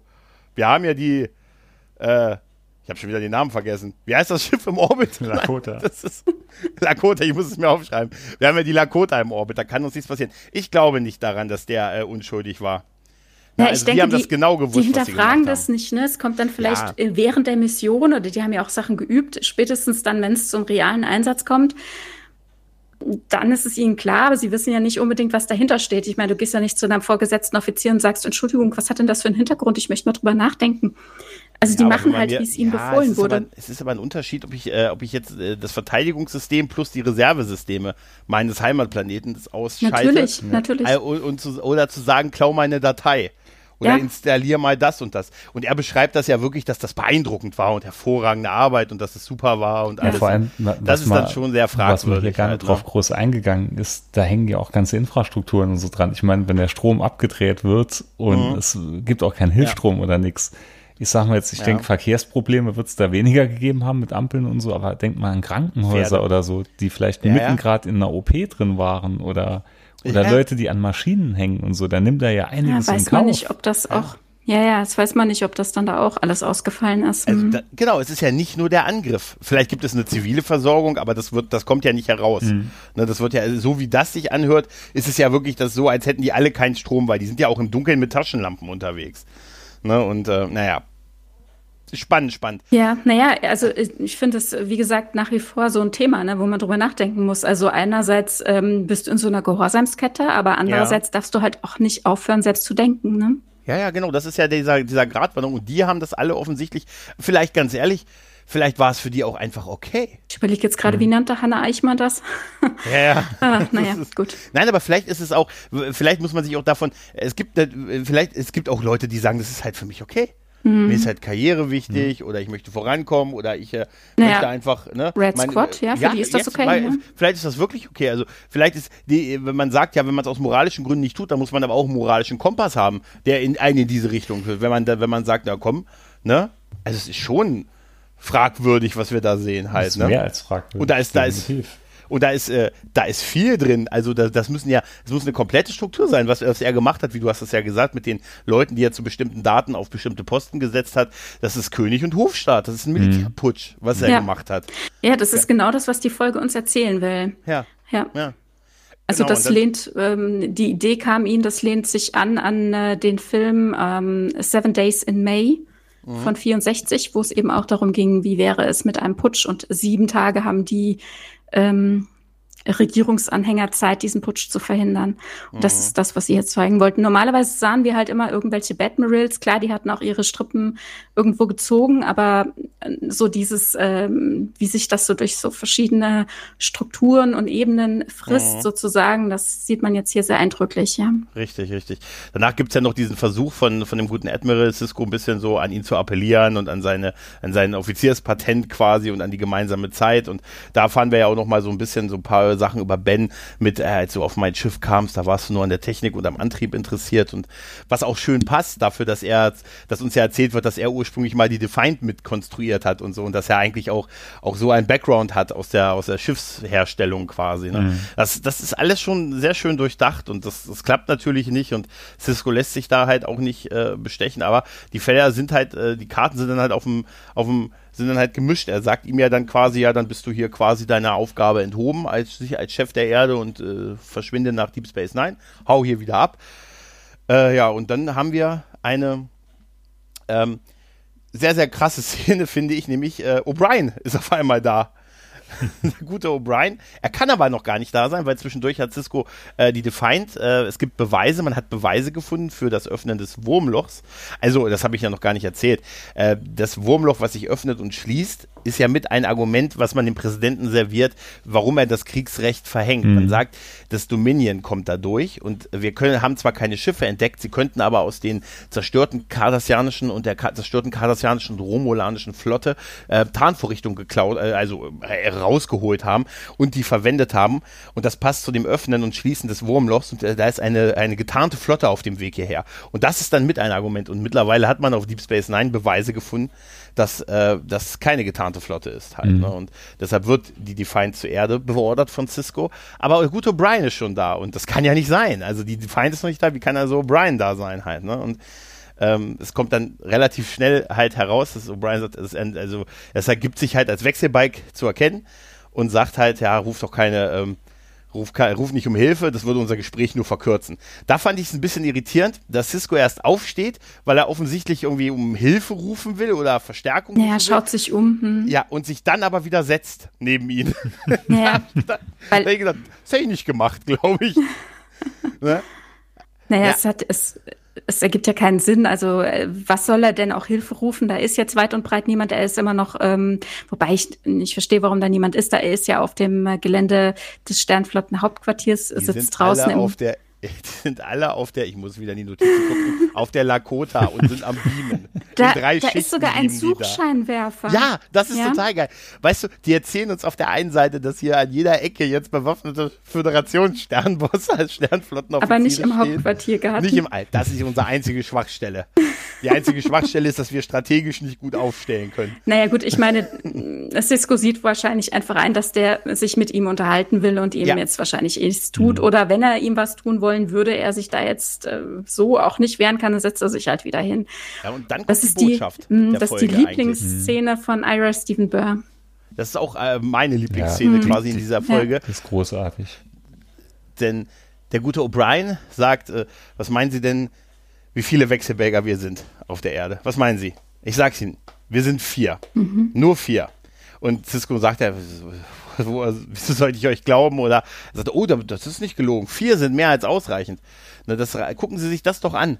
Sie haben quasi eine Militärdiktatur erhoben und eigentlich eigentlich haben wir noch nichts anderes getan. Sie haben ja eigentlich nichts anderes getan bisher, außer diese Explosion in der Schweiz.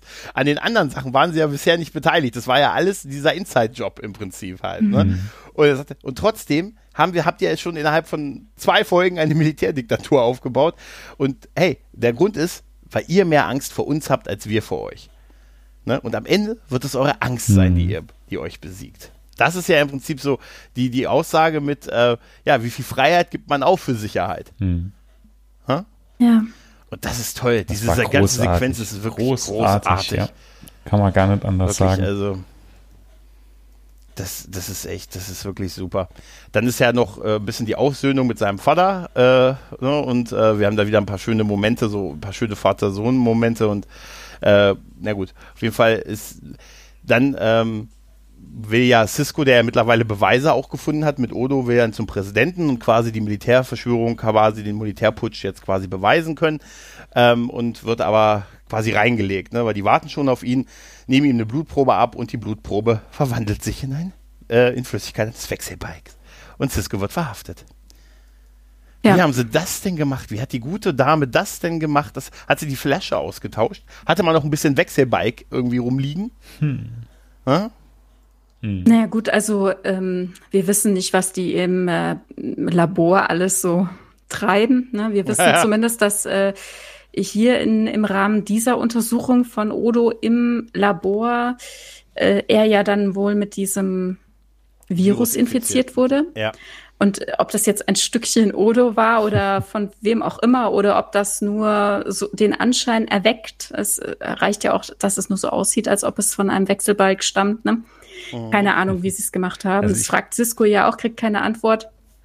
Ich weiß noch, meine ja. Theorie damals, als ich das erste Mal sah, Oleg, das ist selber ein Wechselbalg, was ihm halt äh, quasi mhm. Blut abnimmt und das selber so alles darstellt und quasi emuliert. Das hatten wir schon. Und das hatten wir schon, glaube ich. Ne?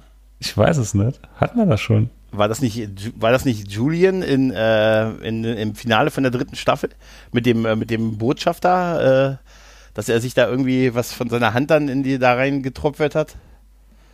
Ja, aber grundsätzlich wäre das eine Möglichkeit. Also das, halt, das ne? war die erste Vermutung, die ich damals hatte, dass die halt mit Mhm. sogar da drin stecken und äh, quasi das so hervorrufen wollten als dieses ganze, äh, ja, das ganze Zenova, sag ich jetzt mal. Ja, das war so die erste Ja, Vermutung, die ich hatte, dass das auch ein Wechselbalg selber war, aber war es ja nicht im Endeffekt. Mhm. Na, ich dachte Ja. vorher, Leighton wäre ja ein Wechselbalg gewesen, schon die ganze Zeit über. Und das hätte ja so gut gepasst, dass Mhm. die dann richtig, dass er dafür sorgt, die Paranoia auf der Erde voranzutreiben. Stimmt, Ne? das hätte auch gepasst. Aber jetzt ja. hier, jetzt hier nicht mehr. Hm. Auf jeden Fall sitzt Cisco dann in äh, einer kleinen Zelle und dann wird er auch bewacht und dann kommt aber jemand, kommt ein Mädel vorbei mit, äh, mit so einem Roll, mit so einem Rollcontainer und die rennt rum und macht überall, nimmt überall Blutproben. Da dachte ich mir auch, was ist das denn für der Assi-Job? Ne, ist dann, wäre wär geil, wenn sie da so lang gegangen wäre. Sieben Jahre war ich auf der Akademie. ich habe studiert. Ich habe dies und das gemacht. Ja, auf jeden Fall äh, sagen die Wachen ja auch, äh, sie sind es auch schon leid, hier ständig Blutproben äh, geben zu müssen. Und sie sagt, ja, so leid wie ihr, äh, sie genommen, also abzugeben, bin ich, äh, bin ich es leid, sie genommen, also sie nehmen zu müssen. Und man ist ein bisschen angenervt schon davon, ständig diese Bluttests zu machen. Wo ich mich gefragt habe, kann ich das eigentlich unbegrenzt? Kann ich unbegrenzt Leuten, kann ich jeden Tag Leuten zehnmal Blut abnehmen oder so, ohne dass das irgendwie physische Auswirkungen hat? Na, ich denke nicht, dass sie es zehnmal am Tag machen und das ist ja nur so eine ganz kleine Menge, ne? Ja, ich wollte auch Mhm. gerade sagen, die Menge macht's wahrscheinlich. Habt, ja, Ja, ja, ja. denke ich auch. Habt ihr ähm, es auch auf Deutsch geguckt? Ja. Ja. Ja, hab, ist euch was aufgefallen? Nein. Nein, diese Sicherheitsoffizierin, äh, die hat die Synchronstimme von Marina Sirtis. Ach. Ulrike Lau. Ja. Ah, okay, cool. Und das äh, Lustige dabei, als ich dann nochmal sicherheitshalber nachgeguckt habe, damit ich auch richtig liege, äh, das ist übrigens die Tochter des Regisseurs dieser zweiten Folge, Ah. die Schauspielerin. So, sie wäre auf die Art, wäre sie ja auch in die Red Squad Ja, gekommen. Ne? genau, ja, genau. Mit, einer, mit einer Botschaft der hohen Herren. Empfehlung Ja, schreiben. aber. Aber da hat, und jetzt halt kommt ein Moment, wo die Sternenflotte mal wieder ihre gesamte Kompetenz äh, einstellt. Denn wen lassen wir laufen, wenn wir den einen einsperren, seinen gestaltwandelnden Partner in Crime? Denn irgendwie hat keiner an Odo gedacht. Und daran, dass er eventuell weiß, wie alle Sicherheitssysteme laufen, weil er dabei geholfen hat. Odo äh, verwandelt sich, war halt auf diesem, auf diesem, auf diesem Conte also auf dieser Rollding. Sie hatten ja keine Chance, oder? Also ich, selbst wenn sie Ja. jetzt, ich sag mal, die Sicherheitsprotokolle oder irgendwelche Verschlüsselungen oder so irgendwie zurückgesetzt haben oder in irgendwelche anderen Muster umgewandelt haben, sie haben ja keine Chance. Der kann sich ja in alles verwandeln Mhm. und sich einschleusen. Das ist ja genau das, was er immer prophezeit hat, ne? Ja, aber es ist tatsächlich, man macht doch dabei sowas eigentlich die Order 66, oder? Also normalerweise müsste doch der Imperator Badmiral dann sagen, hier, phasern wir jetzt mal seine Gehilfen um. Weißt du? Also, schickt mir mal, schickt mir mal den Skywalker-Bengel zu ihm. Ne, aber nein, nein, Odo verwandelt sich und äh, überwältigt auch sehr witzig die drei Wachen, weil ich musste, musste irgendwie sehr lachen. Den einen, den er einfach nur so locker über den Tisch, äh, über den, den Wagen wurf, wo ich gesagt habe, der kann da noch nicht bewusstlos deshalb von sein. Der hat ihn wirklich nur so, so ein bisschen geschubst eigentlich. Und dann der Vulkaniergriff bei der guten äh, Ja, Tochter des der Regisseurs. Vulkaniergriff, der Ne? hat mich auch ein bisschen angeschlossen. Woher kann Odo das? Ja, Odo kann René, das. René Auberjonois sagte auf diese Frage hin, wo er das her kann, sagt er, ähm, das weiß ich auch nicht, woher Odo das kann, er ist einfach ein Mann mit vielen Talenten. Ja, schon Und es Antwort. gibt, es gibt auch einen Grund, warum das der vulkanische Nackengriff wurde. Mhm. Sie hatten kein Budget mehr für eine Verwandlung. Ja, aber dann, Ist gut gelöst, dann, hey. dann Ja. wäre doch eher so ein, so ein Austin Powers Handkantenschlag oder so. Hätte dann mehr Sinn gemacht. Nee, aber eigentlich, eigentlich macht das schon Sinn. Äh, Wir haben das ja auch, haben wir es in Star Trek doch auch schon mal gesehen, dass auch Nicht-Vulkanier den konnten, oder? Ja. Ja, ja, das haben wir doch schon gesehen. Also deshalb ist das jetzt äh, irgendwie sogar, da finde ich es ehrlich gesagt noch ganz schön gelöst halt. Ne? Cisco ist ja jetzt frei und äh, besucht äh, den, den äh, Admiral und man geht jetzt in bester, bester Kirk-Manier, beginnt jetzt das äh, Bequatschen der gegenseitigen Position los. Ne? Währenddessen ist die Defiant halt mit den Beweisen auf dem, auf dem Weg zur Erde, aber man sagt, man wird, sie wird nicht ankommen, denn, denn man hat äh, festgestellt, das einzige Raumschiff, was man im Orbit hat und was alle Föderationssicherheitskräfte auf dem Planeten koordiniert, das mal kurz weg. Das ist mal kurz weg, die Lakota, mhm. denn die bekommt jetzt noch einen Auftrag. Die hat noch nicht genug zu tun, die hat jetzt den Auftrag, die Defiant, äh, die Defiant äh, aufzuhalten. Und äh, das wird sie auch tun, weil man hat ihr gesagt, auf der Defiant sind alle Leute Wechselbälger. Ja, da ist Leighton jetzt komplett durchgeknallt. Mhm. Ne? Ja. Aber nochmal ganz kurz, die Defiant äh, mhm. bringt nicht primär nur Pri Beweise, sondern ihr ist ja auch als Unterstützung unterwegs, oder? Ja, natürlich. Weil klar. die Beweise hatte, hatte Cisco ja vorher schon auf seinem Pad, als er festgenommen wurde. Und da hat ja. sich dann aber kein Mensch mehr für interessiert im wahrsten Sinne des Wortes, beziehungsweise richtig. auch kein äh, Graserit, also hier Jarisch in Jo hat sich auch nicht mehr fürs Bett interessiert.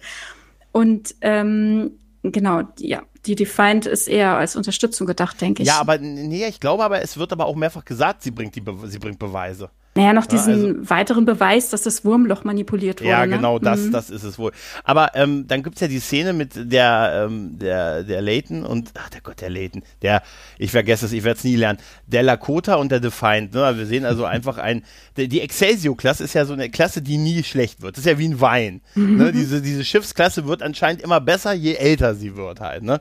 Das wird ja auch so gesagt, oh, die hat, hat stärkere Waffen als ein Schiff irgendwie dieser Klasse und wenn wir, wenn wir versuchen, ihr zu entkommen, dann, wer weiß, was die mit den Antrieben gemacht haben. Viel Spekulation, ehrlich gesagt. Ne? Mhm. Und äh, dann mhm. beginnt man halt eine Schießerei quasi mit der, äh, mit der guten äh, Lakota, die äh, ja den Kontakt nicht aufnimmt, weil man ihnen ja gesagt hat, alles da, mhm. sind alles da Wechselwäger. Ich habe jetzt aber meine Frage an euch bezüglich des der Defiant. Mhm. Ne? Warum hat Worf das Kommando und nicht Kira? Die ist auch an Bord. Hm. Warum hat nicht Kira das Kommando? Gute Frage. Kann Kira das Kommando haben? Ja, sie ist, sie ist ja überprüft. nicht bei der Sternflotte. Richtig, aber sie hat es in anderen Situationen auch. Okay. Und da saß auch Worf, ähm, da hat sie auch das Kommando gehabt. Mhm. Ich habe mich das wirklich gefragt, weil sie sitzt vorne an der, an der Station, äh, wo sonst O'Brien immer, immer, also meistens sitzt. Und äh, Worf hat das Kommando. Und ich habe äh, ich hab mich wirklich gefragt, Kira hat doch später auch schon, also sie hat auch schon das Kommando gehabt. Und sie ist formal der erste Offizier.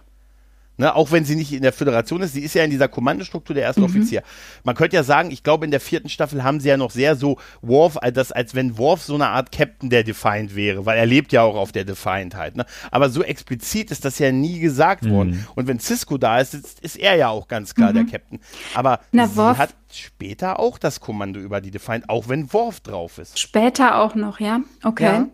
Ja. Ähm, gut, Worf ist jetzt hier gerade erst eingeführt worden vor elf Folgen. Vielleicht, oder? Kam, wann kam er noch mal genau? Also ähm, ja, es ist elf Folgen vorher gewesen, genau. Genau. Ja, vielleicht haben sie sich das noch nicht so richtig überlegt gehabt, keine Ahnung. Ja, mag sein, weil es hat mich tatsächlich irritiert, weil von der Kommandostruktur ist doch Kira der erste Offizier, oder? Ja, irgendwie schon. Mhm. Aber da also hätte ich mir gar keine Gedanken jetzt drüber gemacht, ehrlich gesagt. Aber nee, ich auch nicht. Gesagt, mich hat es halt irritiert, mich hat es dadurch irritiert, weil ich, als ich, äh, als ich die Szene gesehen habe, dachte ich mir, ah, okay, Kira ist auf DS9 und nein, da sitzt sie. Und dann macht sie einfach so Jobs mit, äh, hier die Scanner zeigen das und das an. Hm. Also eigentlich, äh, sie macht dann was mit Ziele anvisieren und so. Eigentlich ist das, was Worf Jobs Was, warum sie nicht auf, auf Deep Space Nine geblieben ist, ehrlich gesagt. Ja, ja, ja, ja, ja, richtig. Ja. Als, als der erste Offizier. Also das, das hätte ich ja noch verstanden dass ja. dann Worf das Kommando hat, aber sobald sie an Bord ist, ist für mich sie der erste Offizier. Ja, eigentlich war ja auf Deep äh, Space Nine gar kein namhafter äh, Lieutenant oder so mehr. Mhm. Das, die ja. waren ja komplett führungslos. Da konnte Quark ja jetzt schalten Thomas und Riker zurück. Quark, Quark hat Hintergrund. Quark hat, hat Bankdaten und ah, ja, das passt nicht gut. Also Kira hätte auf der Station bleiben sollen. Aber als ich Kira gesehen habe, muss ich eigentlich immer an ihre schlimme Übergangsfrisur denken. Ja, das hat mich das, sehr abgelenkt.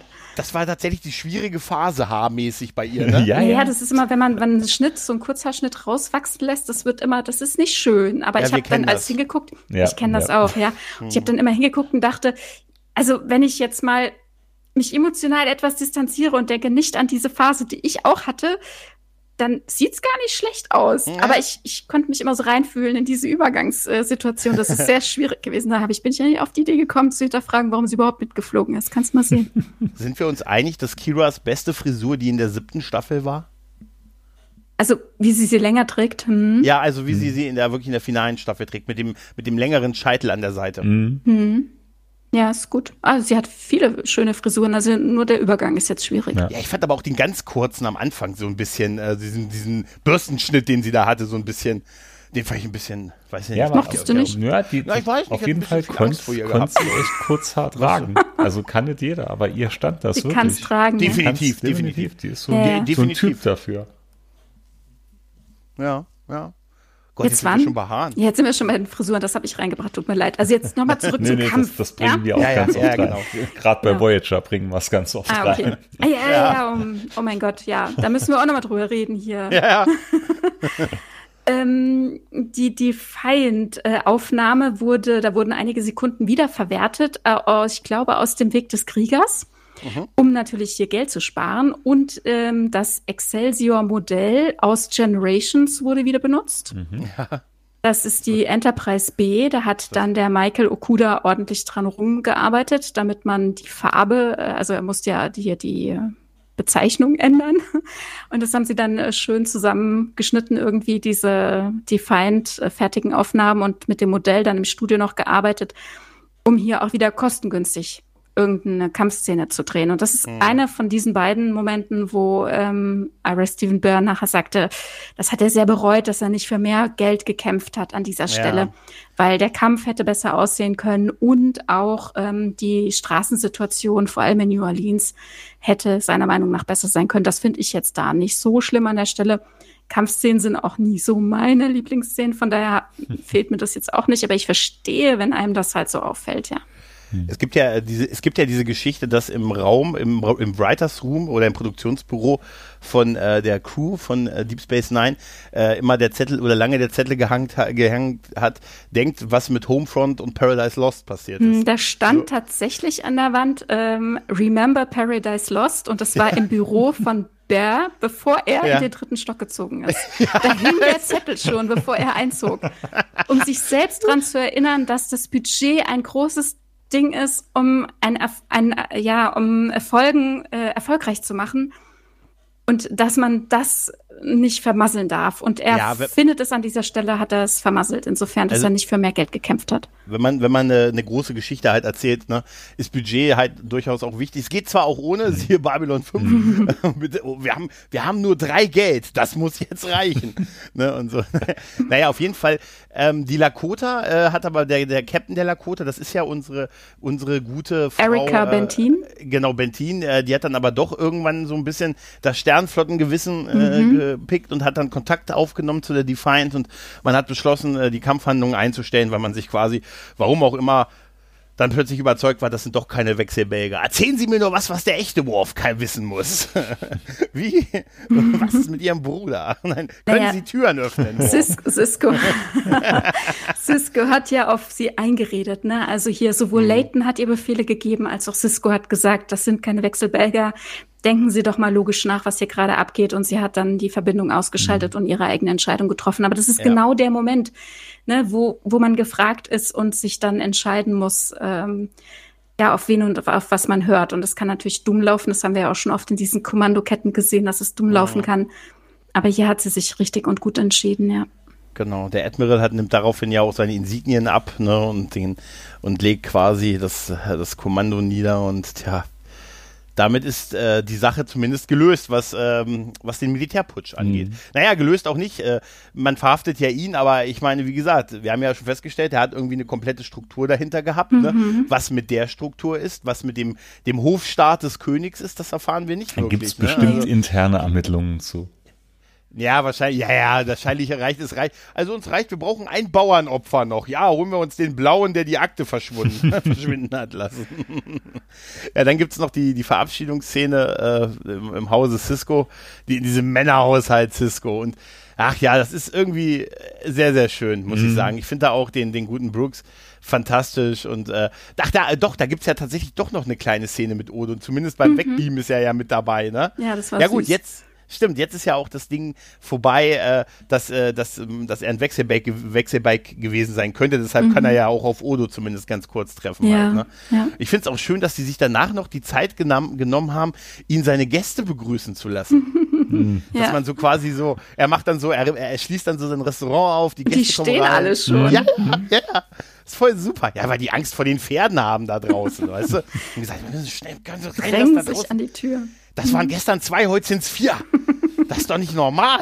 Die sind jetzt kleiner. Ja. Zwei davon sind klein, aber die wechseln sich ab, die wechseln die Größe und dann. naja, TNG ja. haben wir auch schon vor dem Wandler als Hund gesehen, ne? Also ja, stimmt, kann alles stimmt. sein. Ja, dann sind wir auch im Prinzip durch äh, mit so der, der Besprechung eigentlich der Geschichte. Ähm, ja, ich wollte noch so, wollen wir noch ein kleines abschließendes ja, Fazit, würde ich sagen. Fall. Jeder mhm. nochmal, ne? Noch ganz äh, kurz. Möchte, ja? ja, ich fange mal an und dann sage ich noch was anderes davor. Ja, mach können nichts dagegen tun. genau, also in dieser Szene, äh, als ähm, Cisco die Beweise vorlegen will, da sagt er dann, er muss unbedingt Jake und seinen Vater Joseph äh, von der Erde wegbringen. Mhm. Und da gibt es was äh, Geschnittenes oder was Gestrichenes. Sie sollten nämlich eigentlich in Richtung Mars aufbrechen. Aha. Genau. Ähm, was wollte ich auch noch sagen? Achso, ich fand das, ich fand das wirklich sehr charmant, als sie dann am Ende äh, im Ciscos stehen und ähm, wie war das? Joseph sagt, ähm, zu, zu den anderen beiden, ist es, ist, ist Benjamin immer so ähm, mütterlich? Oder hm. ne, so? Und dann sagt äh, Odo, ach, er meint's doch nur gut. das ist wirklich schön. Ja, und dann treten sie zurück und lassen sich hochbeamen. Genau. Und dann macht äh, Joseph die Tür auf. Und das war der Moment, wo ich dann wieder mein, mein Corona-Abstandsding im Hinterkopf ticken gehört habe, wo ich dachte, nein, du musst Abstand halten, weil die dann die Köpfe so zusammengesteckt haben. Da bin ich momentan wirklich gerade so ein bisschen auf dem die halten keinen Abstand. Und habt ihr auch manchmal daran gedacht, also hier von wegen, du musst dich testen lassen, du hast Verantwortung. Ja, ja. Und mm. also einerseits, ne, so diese Perspektive von wegen, oh, es können Attentäter auf der Erde sein, mm. aber jetzt auch aus unserer heutigen Situation, ja, wer könnte hier Corona haben? Ich wollte es weglassen, um das zeitlos testen. zu lassen. Ja. Okay. ja, genau, ich wollte es ja. weglassen, um das zeitlos zu lassen. Aber nee, es ist tatsächlich, da musste ich auch dran denken. Denn so ein bisschen so der, äh, Joseph hatte vorher in einer Telegram-Gruppe gelesen, dass man sich nicht das Blut annehmen lassen soll. Und äh, ja, darüber musste ich tatsächlich auch lesen. Dann, bevor wir zum Fazit kommen, habe ich auch noch einen Punkt, den ja. habe ich jetzt noch gefunden. Und zwar, wie großartig ich Odo in diesem, in diesem Zweiteiler finde. Nicht nur seine Ermittlungen, was wir ja wissen, was er eh gut kann. Ich finde auch, Star Trek kann immer sehr gut Alien-Figuren schreiben, die so Kommentare über Menschheit loslassen. Mhm. Halt, ne, wie sie das so sehen. Und der Moment ist auch, wenn, wenn, ich finde diesen Moment toll, das ist so ein kleiner Moment, aber wenn Cisco mit Odo darüber redet, dass er sich Sorgen um seinen Vater macht und dass sein Vater sich total unvernünftig verhält und sich nicht beim Arzt nicht überprüfen lässt und er müsste doch sehen, dass es, dass er jetzt kürzer treten müsste, dass das das Beste für ihn wäre. Und einmal, dass er diesen Moment, dass das mit Odo macht, gut, er hat sonst da jetzt keinen anderen immer so vertraut, aber auch Odo, der dann sagt, ja, also meine Beobachtung ist natürlich, ist, wenn Menschen, äh, wenn Menschen etwas Gutes für sich tun sollen oder das Richtige tun sollen, machen sie häufig genau das Gegenteil davon. Ein schöner Kommentar mal wieder, mhm. ne? Ja. Mhm. Tja, dann kommen wir mal ein bisschen so in die Fazitrunde. Wer möchte denn? Micha, Micha? willst du mal was sagen? Micha. nee, war fantastische Folge, vor allem zeitlos irgendwo. Weil, wie gesagt, das, äh, man sieht so viele Sachen, die einem auch jetzt gerade mit dieser Corona-Geschichte, den Tests und so, mhm. oder gerade diese ganze Terrorismus-Geschichte und so, es ist irgendwie, es passt, man hat das Gefühl, es passt immer wieder oder die Geschichte wiederholt sich immer wieder. Was äh, ja. mir noch aufgefallen ist oder was ich mal vielleicht für die Folge noch ein bisschen mehr gewünscht hätte, dass man allgemein Odo skeptischer gegenübergetreten wäre. Also gerade so ähm, auch Zivilisten hätte müssten zeigen, die so, mhm. so sagen, oh, ein Wechselbalg oder da sind da ein bisschen mehr Ablehnung passiert wäre. Das fand ich, das hat mal in Enterprise ganz gut einmal dargestellt. Wie doch, das war doch kurz nach der Sache mit dem, mit dem Cindy Arc, als sie zurückkommen. Ja, ja in der vierten Staffel. Und, und dann das, ja. überall halt Aliens Doktor, auf ne? der Erde halt so ausgegrenzt wurden und so. Und ich fand, das hätte hier auch gepasst, weil ich meine, Odo ist ja zwar der einzige Wechselbike, den sie so kennen, der nicht feindlich gegenüber ist, aber trotzdem glaube ich, hätte es da im Volk oder bei vielen einen Aufschrei gegeben, wie, da ist einer von denen jetzt im Hauptquartier in der Sternenflotte und äh, will uns vermeintlich helfen. Also das hätte ich realistisch gefunden, wenn man ihm da ein bisschen mehr auf Ablehnung gegenübergestellt wäre, wenn sie nicht also äh, ja, ihn so offen aufgenommen hätten. Das war zwar einerseits schön, aber gepasst hat das in meinen Augen nicht so ganz. Und aber er sagt doch auch einmal, dass er nicht mitgekommen ist, sagt doch Cisco, weil er lieber im Sternenflottenquartier bleiben, bleiben möchte, weil er genau das aus dem Weg gehen ja, möchte. Ja gut, das ist so ein ja, Nebensatz. Es wird, es Aber auch im, im mhm. Hauptquartier ja, selber hätte es ja mit Sicherheit ja. auch einen so, Haufen ja, Blicke oder so gegeben. Mhm. Kannst du mir nicht erzählen, dass da jeder so sagt, ach cool. Da wären doch bestimmt einige ein bisschen ängstlich gewesen oder halt ablehnend oder ja, hätten sich stimmt. befremdlich gefühlt. Das hätte man auf jeden Fall noch können, ein bisschen damit einfließen lassen. Das genau, das hätte auch nicht viel Zeit. Das ja. hätte auch nicht viel Zeit gebraucht. Ne? Mhm. Ne? Ich dachte eben noch, naja, hm, aber man hat ja nicht so viel Zeit, weil ganz ehrlich, ist so viel in diesen beiden Folgen. Ich war zwischendurch immer wieder überrascht, dass noch was kommt und dass mhm. man das Steuer noch mal ein Stück weit rumreißen kann oder mit meinen Erwartungen spielen kann, mhm. dass immer noch mehr aus dieser Sendezeit herausgeholt werden kann. Aber du hast recht, also im Sternflotten Hauptquartier mhm. hätte einfach nur mal einer, der vorbeiläuft, irgendwie dumm gucken ja, können und man so hätte gemerkt, Seite oh, Odo fühlt sich total unwohl. Genau, ne? genau so Augenkontakt genau, ja, ausweichen genau. oder so. Ja. Das hätte das Ganze noch ja. so viel mehr abgerundet und das wäre nur ein ganz kleiner Kniff gewesen. Ähm, ja, und es wurde ja es wurde ja zweimal erwähnt, ne? sowohl auf Deep Space Nine hat er damit mhm. mit der Erwartung äh, schon, also er hat es ja ähm, erwähnt, dass er gerne hätte, dass Bergier und O'Brien mitkommen, alleine, dass er ja Freunde dabei hat und äh, sich dann nicht äh, alleine fühlt vor Ort. Ähm, und andererseits ähm, ja, und also er wollte ja auch äh, nach Dublin beamen, ne, so Geschichten, da hätte man ja mal kurz was zeigen können, aber alleine schon im Sternflottenhauptquartier, da hätte man es auch schon sehen können, das stimmt, ja. Hm. Mhm. Anderer Gedankengang, den ich noch hatte, ähm, man hätte es auch könnten vielleicht sogar so im Endeffekt machen, dass dieses Attentat am Anfang, dass das sogar vom Admiral vielleicht selber inszeniert worden wäre dass deshalb nichts gefunden wurde vom Wechselbalg, sondern dass sogar er dahinter steckt, um das Ganze erst jetzt mal anzuwerfen. Und das wäre gar nicht so, ab, äh, so abwegig. Mhm. Weil, wie gesagt, er hat ja wirklich ein ja. Netzwerk, er hat ja eiskalt geplant. Und das hätte trotzdem noch gepasst, dass dann der vermeintliche falsche O'Brien dann äh, zu Cisco sagt, ja, ist ja nur eure Angst, ist nur eure Angst und wir machen eigentlich gar nichts. Das wäre noch eine Spur härter gewesen, wenn sie gesagt noch nicht mal dahinter mhm. hatten wir gesteckt sondern sogar das äh, habt ihr selber ausgelöst. Und auch das wäre noch realistisch gewesen, hätte das, noch reingepasst. Also, ja. also, das ist eine gute Idee. Das äh, ja. andere Sache, wo ich mich auch ein bisschen angestoßen habe noch, war dieser Kampf zwischen Lakota und der Defiant. Ich war jetzt bei Deep Space Nine wirklich gar nicht mal so drin gewesen. Also das war jetzt seit langem mal wieder eine Doppelfolge, die ich dann geschaut habe. Aber eigentlich war doch die Defiant der Lakota haushoch überlegen normal. Ich meine, ja. die Excelsior-Klasse ja. ist doch jetzt wirklich ein, ein, alter Hut und die Defiant war ja auch wirklich dafür konzipiert, um da ein bisschen ja. Rabatz zu machen. Ne? Auch wenn man die jetzt vielleicht ein bisschen aufgewertet hat oder so. Ja, hat auch nicht ganz gepasst. noch und hatten ja, keine, die hatten kein anderes Geld für ein anderes Schiffsmodell. Das war einfach das mhm. Problem. Ne? Also du hast recht, klar. Na gut, aber die Lakota, also abgesehen davon, dass sie ja sehr viel größer ist als die Defiant, gut könnte man jetzt auch sagen, behäbiger und nicht so wendig, ne? Aber andererseits eben auch, ja, ich denke mal auch mit entsprechend mehr Ressourcen ausgestattet. Und es wurde ja gesagt, sie ist auch aufgerüstet worden. Das war ja auch genau das, ne? Mhm. Deswegen sollte ähm, hier Erika Bentin auch erst am 14. das Schiff übernehmen, weil es vorher noch überholt wird. Und letzten Endes ist die Defiant aber auch besser ausgestattet gewesen, als äh, Bentin dachte. Ne? Man, sie sagt ja, ähm, hier, die haben eine ablative Panzerung, das wussten wir ja gar nicht, ne? irgendwie so. Also von daher, und letzten Endes ist die Excelsior-Klasse, also hier die Lakota, schlechter rausgegangen als die Defiant. Ne? Ja. Die Defiant hatte irgendwie zwei Opfer mhm. zu beklagen, stimmt. auch zwei Namen, stimmt, die auch stimmt. wiederum aus einer anderen Geschichte äh, rausgezogen wurden. Und äh, bei der Excelsior-Klasse, also hier bei der Lakota, äh, da waren doch einige Opfer mehr. Mhm. Gut, vielleicht hatten ja, ja, auch wirklich mehr als Überraschungsmoment wahrscheinlich. Und es waren ja mehr Hemmungen, denke ich, da auf der Defiant, um da überhaupt anzugreifen oder sich zu wehren. Ja, stimmt. Ja, sie wollten ja im Grunde auch. Mhm. Ja, wenn ich jetzt so drüber nachdenke, ja. Dem, dem anderen Schiff nichts tun, ne? Haben sich ja nur verteidigt. Mhm.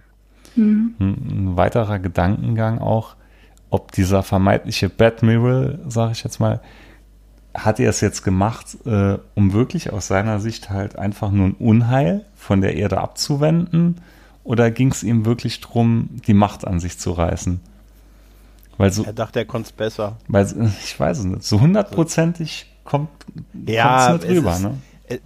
Es ist vielleicht beides ein bisschen, aber ich glaube wirklich, er hat sich als den richtigen Mann dafür gesehen äh, und das für das richtige Vorgehen in diesen Kriegs- oder in diesen dieser kriegsähnlichen Situation. Stimmt, ja, da, ja gebe ich dir recht, ja. Ja, ja das, das, trifft zwar mal nicht richtig gut, dass er dachte, er ist der richtige ja. Mann dafür einfach. Doch, so das, überzeuge ich immer in Gehaltsgesprächen. Ja, weißt du? Das kann ich so stehen lassen. bin, der, bin der richtige Mann, Sir. Noch wieder wiederholen mal. Ich bin hier nur die Putz. Das ist nur, ah, oh, mal Gedankennotiz fürs Meeting nächste Woche. ich bin der richtige Mann und ansonsten sage ich, ich wurde angefasst. Genau. das ist meine Exit-Lösung. Zeigen Sie mal an der Puppe, wo man sie berührt hat. Micha. Hier hat man mir das Geld aus der Tasche gezogen. Rechte Tasche, linke Tasche. ja, aber wirklich okay. eine mega Tanja. Folge. Ja, definitiv. Hm. Ja, also also so generell, wo wir sie jetzt, ich sag mal, so auseinandergenommen haben und uns betrachtet haben, sehe ich auch, dass es eine tolle Folge ist. Ich muss allerdings auch sagen, dass es mir beim Zuschauen teilweise, ich will nicht sagen zu lang wurde, aber dann habe ich halt, wie gesagt, diese, diese bisschen Zickzack-Fahrten gehabt, wo ich dachte, boah, das kann ja nicht sein, habe ich immer geguckt, ach guck, es läuft noch 20 Minuten, guck an, so, ne? Also es war jetzt nicht so eine kurzweilige Geschichte, die mich einfach mitgerissen hat. Es ist jetzt aber auch keine leichte Kost, von daher, ja, es gibt bessere Folgen, auch in dieser Staffel, aber sie ist äh, ja, solide, sag ich mal. Mhm. Und sie bringt äh, hier wirklich äh, Dinge auf den Tisch, die muss man auch erstmal thematisieren wollen. Mhm. Ne? Mhm. Also hier das äh, quasi zu zeigen, dass Paranoia letzten Endes das Ende bedeutet und dass man mit Sinn und Verstand bei allem bleiben sollte, ist ja auch ja, sehr wichtig. Mhm. Und das lässt sich auf so viele Situationen und Lebensumstände anwenden. Oder haben wir in der Geschichte so oft erlebt äh, oder gesehen, Jetzt im Nachhinein können wir drauf gucken, wie sich Dinge entwickeln oder halt auch gerade diese Hierarchieproblematik, ne? Wenn Leute äh, weisungsgebunden sind und äh, denken, sie tun was Gutes, äh, wenn sie dem Befehl folgen oder äh, ja auch nicht selber nachdenken wollen oder dann eben wie Bentin am Ende dann doch anfängt selber nachzudenken und zu sagen, okay, ich, ich ziehe es jetzt durch, was ich denke, muss man auch erstmal können. Ne? Mhm. Mhm, definitiv, ja gerade. Ich glaube, das ist auch echt schwieriger, als man denkt, wenn man in solchen, wenn man so gelernt hat, äh, so Befehle zu befolgen. Und einerseits ist Befehle zu befolgen ja auch wichtig. Also gerade in so einer militärischen Struktur mit Raumschiffen, wo äh, ja, wo du auch einfach, wenn wenn du das nicht tust, unter ja. Umständen Menschen sterben oder du selbst stirbst und da diese Gratwanderung zu haben zu dem Moment, wo ich sage Nein das stelle ich mir auch nicht leicht vor. Das ist immer so leicht gesagt, ja, weißt du? Ja, also ja, man, man hat ja den, ne? den Außenblick nicht. Ne? Man muss ja erstmal dahin kommen, dann ähm, zu wissen, dass oder zu glauben, dass es das Bessere ist, jetzt ja. äh, einen anderen Kurs zu fliegen im wahrsten Sinne des Wortes. Und das denke ich ist hier definitiv auch äh, Thema dieser zwei Teile. Ne? Also wir sehen hier ein Stück weit was aus der Akademie, eben auch diese Problematik mit den Red Squads und ähm, dass das, der Wunsch, dazuzugehören, wie wir es an Nox sehen. Und äh, das wird ja später in dieser Valiant-Folge auch nochmal sehr groß aufgegriffen. Äh, aber dann eben hier auch die ja potenzielle Befehlsverweigerung. Also es kann ja für sie halt auch sehr dumm ausgehen. Und da auch das Gespräch zwischen Leighton und äh, Cisco, wo er sagt, können Sie sich noch erinnern, als Sie nach dem Zwischenfall lalala irgendwie bei mir mhm. im, im Bereitschaftsraum standen oder irgendwie so sinngemäß zumindest und dann, ähm, hab, was habe ich zu ihnen gesagt? Ne? Also Befehle folgen, darum geht es jetzt hier. Ne? Mhm. Ja. Das ja, ist es ist äh, schwierig. Äh, nimmt, Befehle verfolgen nimmt einem auch viel ab, ne? Ja, ja. ja. Das dann das, das ist das Verlockende dann daran halt auch, ne? Dass man dann, ich habe ja nur Befehle befolgt. Richtig, ne? man und, kann sich da richtig gut dahinter wissen, verstecken ist, dann. Es ist, ja, es ist schwierig. Es ist wirklich, ich, da kann man auch, es ist auch schwer, da irgendjemanden zu verurteilen, weißt du? Also das ist, das ist dann im Einzelfall zu betrachten, mhm. glaube ich. Ja, und also ne, und, ja. da würde ich mir würde ich mir wünschen, dass wir jetzt noch äh, sehen könnten, wie dann interne Ermittlung dieses ganze Netz der Leute, die damit beteiligt waren, ich sage hier nur der Booleaner, der mit auf ja. dem Schirm war oder so, ähm, das noch näher zu betrachten. Ne? Aber das sehen wir jetzt natürlich nicht. Apropos Booleaner, es gab doch auch irgendwie booleanisches Wasser oder sowas. Das ja. war in einer Karaffe, ich glaube, die kennen wir aus TNG. Ich glaube auch, ja. Mhm. Ich muss, äh, ich äh, glaube, am Ende kommt bei der Ermittlung nur raus, es war ein wahnsinniger Einzeltäter. der Bolianer, der die Ermittlung geführt hat, von der Sicherheit, hat gesagt, es war ein Einzeltäter. Es war nur, es war nur der Admiral. Und ja. Leighton wird er denn verhaftet? Also ich meine, er, er nimmt seinen Kommunikator, seine Insignien, also seine Rangabzeichen ab und verlässt den Raum. Ja, das, das ja, würde mich auch noch hoffe, interessieren, was mit ihm passiert ja. ist. Ne? Oder wie man mit ihm umgeht. Entlassung er muss, als, er muss auf der Lakota wieder als Fähnrich anfangen.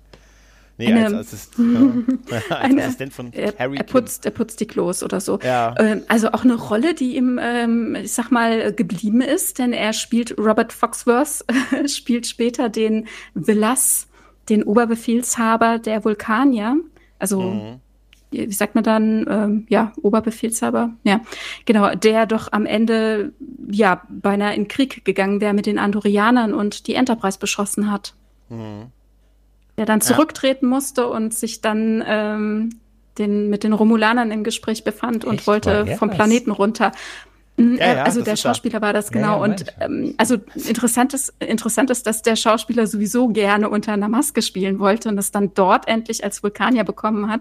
Mhm. Er hatte sich wohl mit René Auberjois schon viel unterhalten, sind wohl irgendwie befreundet gewesen und er wollte gerne unter einer Maske spielen. Der hatte auch vorgesprochen, schon früher in Deep Space Nine, hat die Rolle aber nicht bekommen. Ich meine, es wäre ein, äh, in äh, Shemada oder was gewesen ich weiß es nicht mehr, also der hatte echt Lust äh, auf eine Rolle unter Maske. Ah, ja, ich sehe das. Mhm. Ich schau mal gerade ein Bild von ihm an. Ah, ja. Naja, naja also, was ich noch zu der Folge zu sagen habe, ist, ich glaube wirklich, dieser Grundtenor ist ja mit, äh, wie viel Freiheit gibt man für Sicherheit auf und das wird mhm. zum Teil mhm. wirklich ganz gut behandelt halt, ja. ne? dass diese Angst, so diese Angst zu Paranoia führt, Wut führt zu Hass und Hass führt zur dunklen Seite der Macht und ähm, ja, und am Ende äh, hast du überall, hast du überall Wachen, die neben deinen Pferden stehen und trägst keine Maske.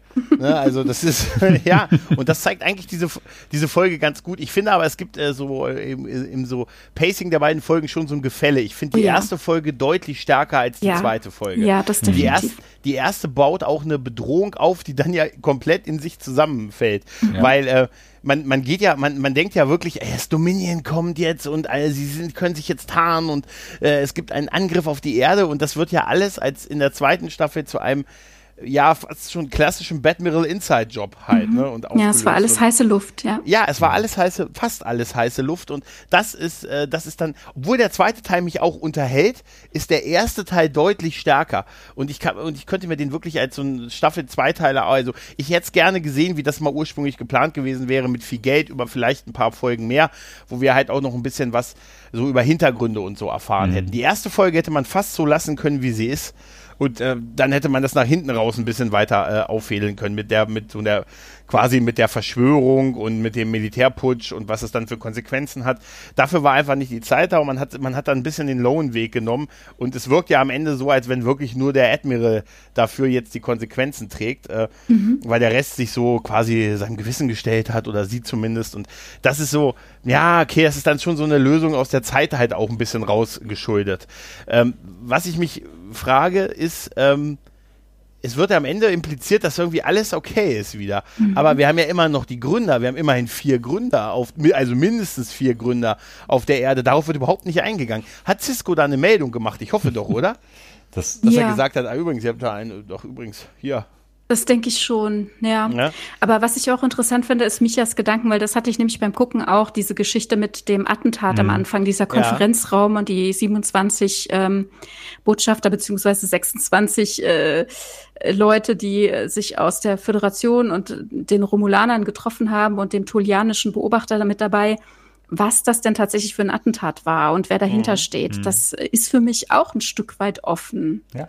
Das ist auch. Weil auch diese Aufnahme kann ja gefälscht sein. Eigentlich ist, ne? ist Michas Idee da wirklich die bessere. Mhm. Ne? Also da, so wie es da präsentiert wird, wirkt es ja wie, okay, da war halt dieser Gründer, aber hat er, ist der jetzt mitgestorben? Weil äh, kam der da noch raus? Ja. Äh, kann der Explosion war da überleben? Das einer, alles, war nur gefotoshoppt. Mhm. Warum? Also warum sollte er, warum sollte er bis zur allerletzten Minisekunde da bleiben?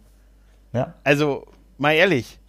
Also er hätte auch eine Minute vorher rausgehen können, also um nur mal auf mhm. sicher, nur mal sicher genau, zu gehen. Genau. Das wird alles nicht, das wäre, das hätten sie sich, wenn sie es offener, sie haben das halt für diesen Bildeffekt gemacht, ne? mhm. ne? dass man, dass man da halt diesen, dass man es einfach visuell gesehen hat, da waren Gründe, aber es wäre äh, logischer in einer anderen Perspektive gewesen. Es hätte auch mehr zu dieser ganzen Geschichte gepasst und wäre noch bedrohlicher, denn was machen die Gründer nun wirklich auf der Erde?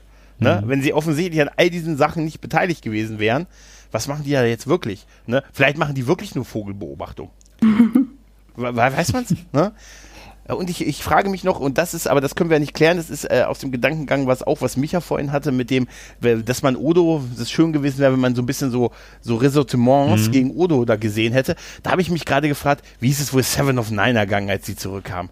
Wie kommt man so als Ex-Borg durch? Hä? weißt du, wie wird man da willkommen geheißen? Ja, Mensch, ich glaub, seit Wolf 359 haben wir uns ja gar nicht mehr gesehen. Aber ich glaube, da hast du Kollektiv. weniger ein Problem mit, weil die war ja trotzdem Mensch.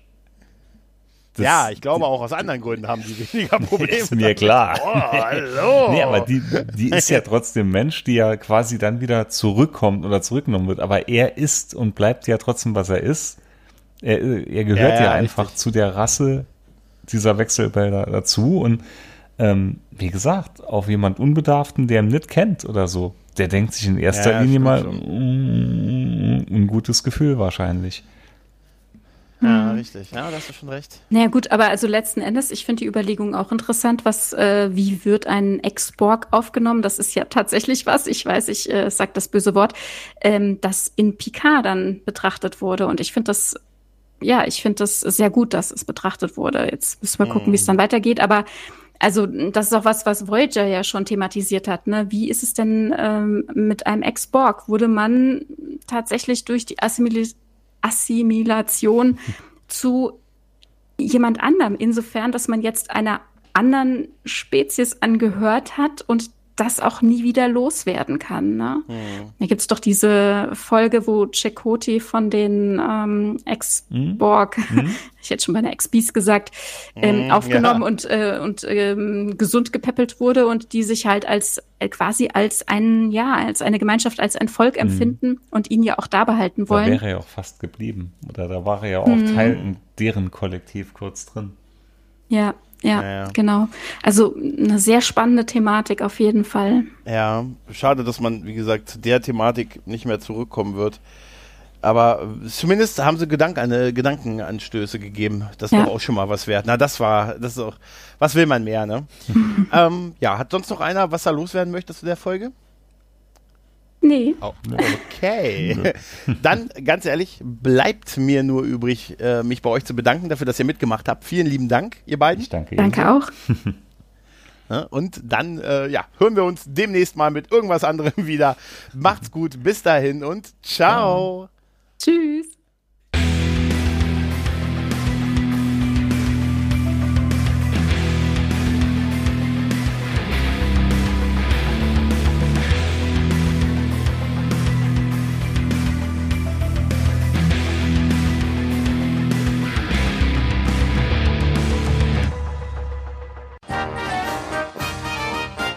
Eine Produktion des Podcast Imperiums.